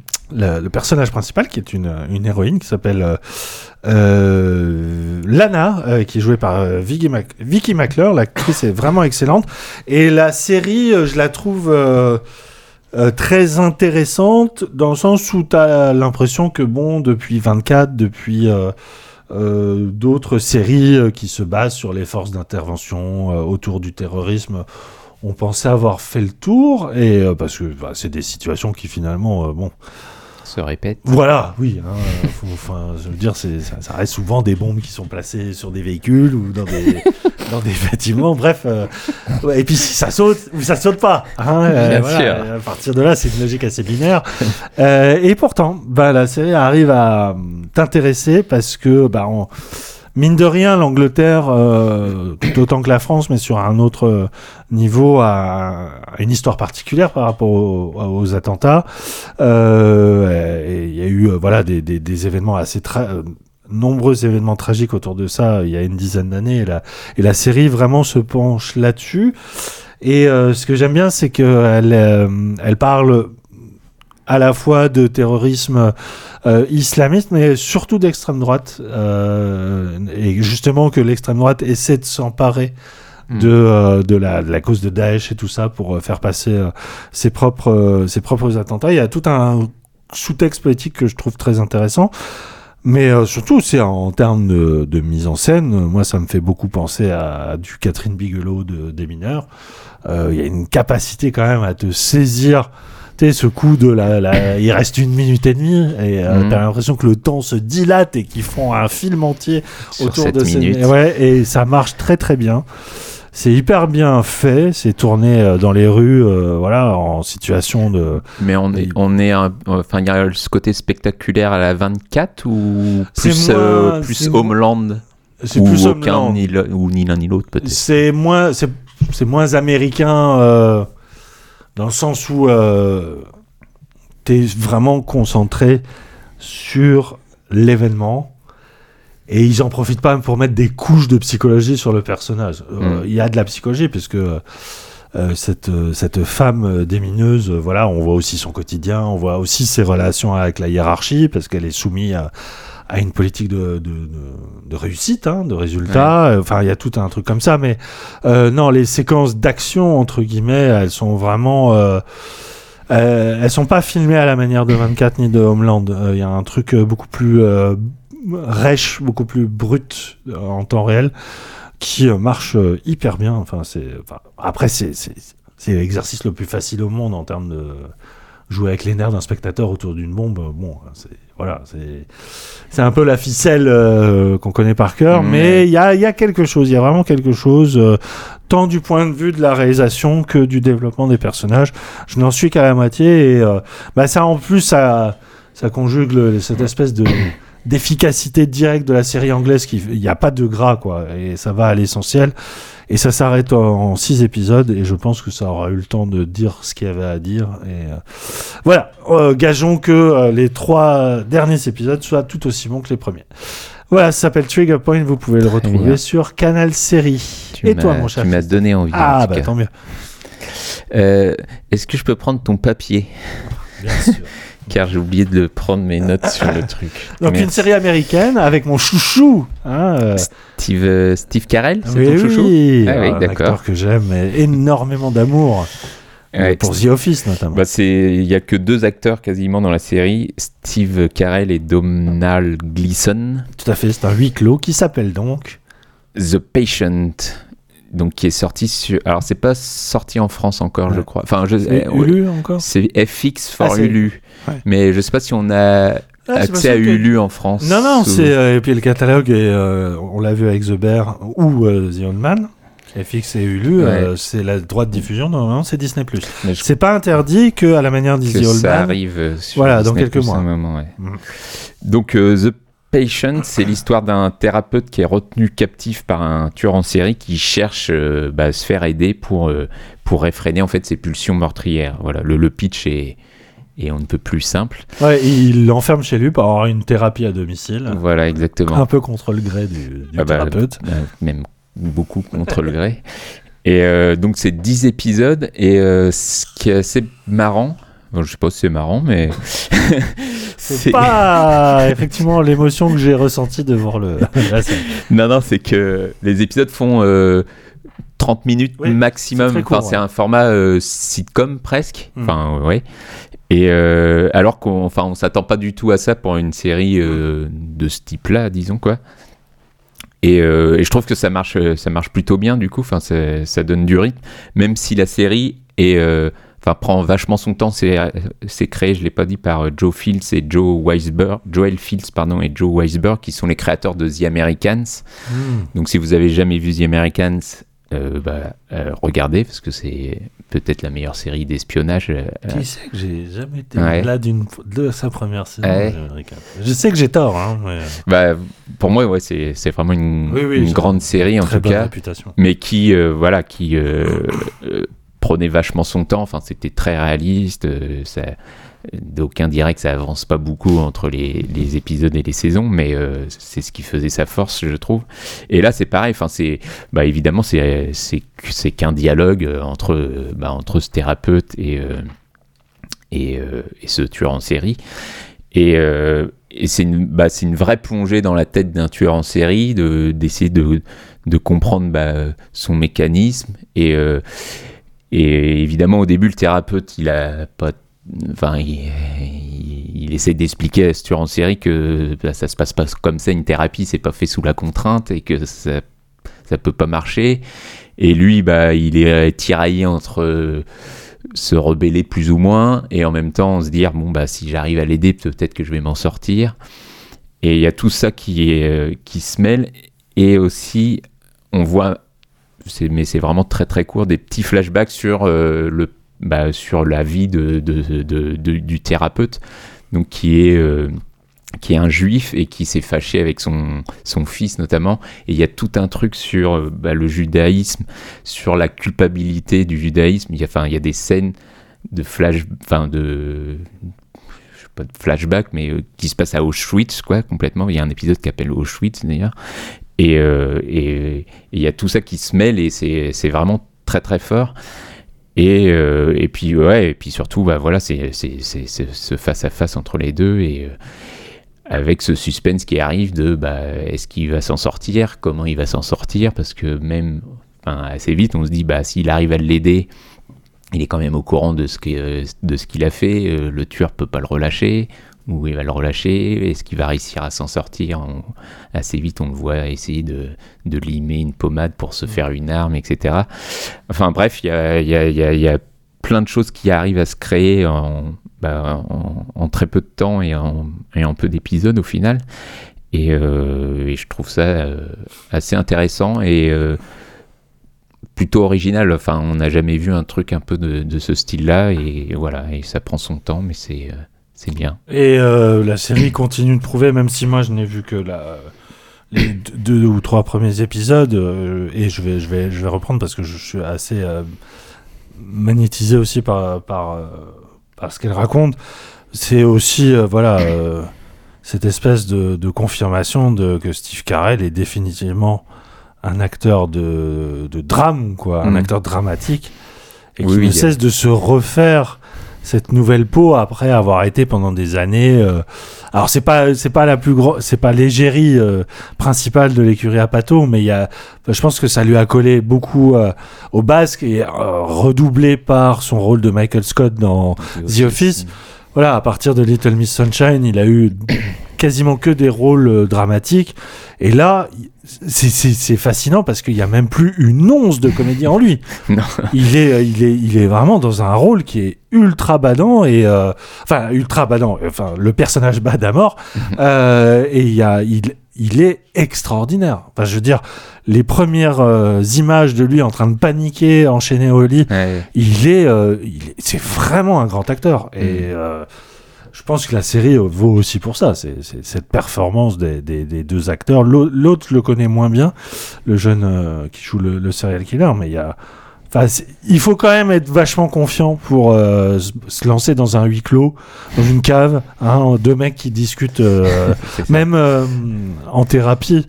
Il y avait plus d'images d'extérieur. euh, Oui, quand même, bah, c'était plus conceptuel, mais euh, là, euh, il faut reposer sur des acteurs solides. Et euh, enfin, il est de chaque plan et c'est normal parce qu'il est extraordinaire. Ouais, il y, a- il y a un travail sur le décor aussi de cette cave qui est, qui est glauque en soi. Et même les vêtements de Steve Carell, qui a une espèce de gros gilet. Enfin, tu sens que c'est un peu le, le, le, le- le papa qui, euh, qui, euh, qui, euh, qui fait ri- rien de spécial dans la vie, tu vois. Ouais, qui est- un qui peu est nounours, un peu- ouais, voilà, un peu empâté, quoi. Et Et- qui euh, se retrouve dans cette situation complètement euh, à laquelle il n'aurait jamais pensé, quoi. Et, et on, et on- on l'imagine bien. Mais, euh, mais ouais, non, c'est c'est assez passionnant à suivre. The Patient, donc, combien d'épisodes en tout? 10 épisodes. 10 épisodes à voir sur Hulu. Non, FX. Je vais y arriver, pardon. Euh, et en attendant peut-être une date de diffusion en France. On en a donc terminé avec euh, cette émission et notre retour pour cette troisième saison hein, qui dé- démarre bon, en novembre, mais peu importe. La saison 3 On s'en de Wait for. It est lancée et ça me fait un très grand plaisir de te retrouver Christophe et j'espère qu'on va multiplier les rendez-vous euh, avec une plus grande régularité. En tout cas, on vous souhaite une très bonne écoute. On remercie euh, très chaleureusement notre monteur Kevin Sicurel alias Moguri ainsi que Thibaut François pour le générique de l'émission. Et on se retrouve donc pour une prochaine euh, peut-être pour un je ne sais pas peut-être un petit bilan de l'année euh, quoique on en a déjà parlé. Advienne que pourra. On verra où il y a plein de choses qui arrivent en Et janvier. voilà, et c'est on la rentrée. exactement. Et on a hâte de vous parler de tout ça. À très bientôt. Merci. ciao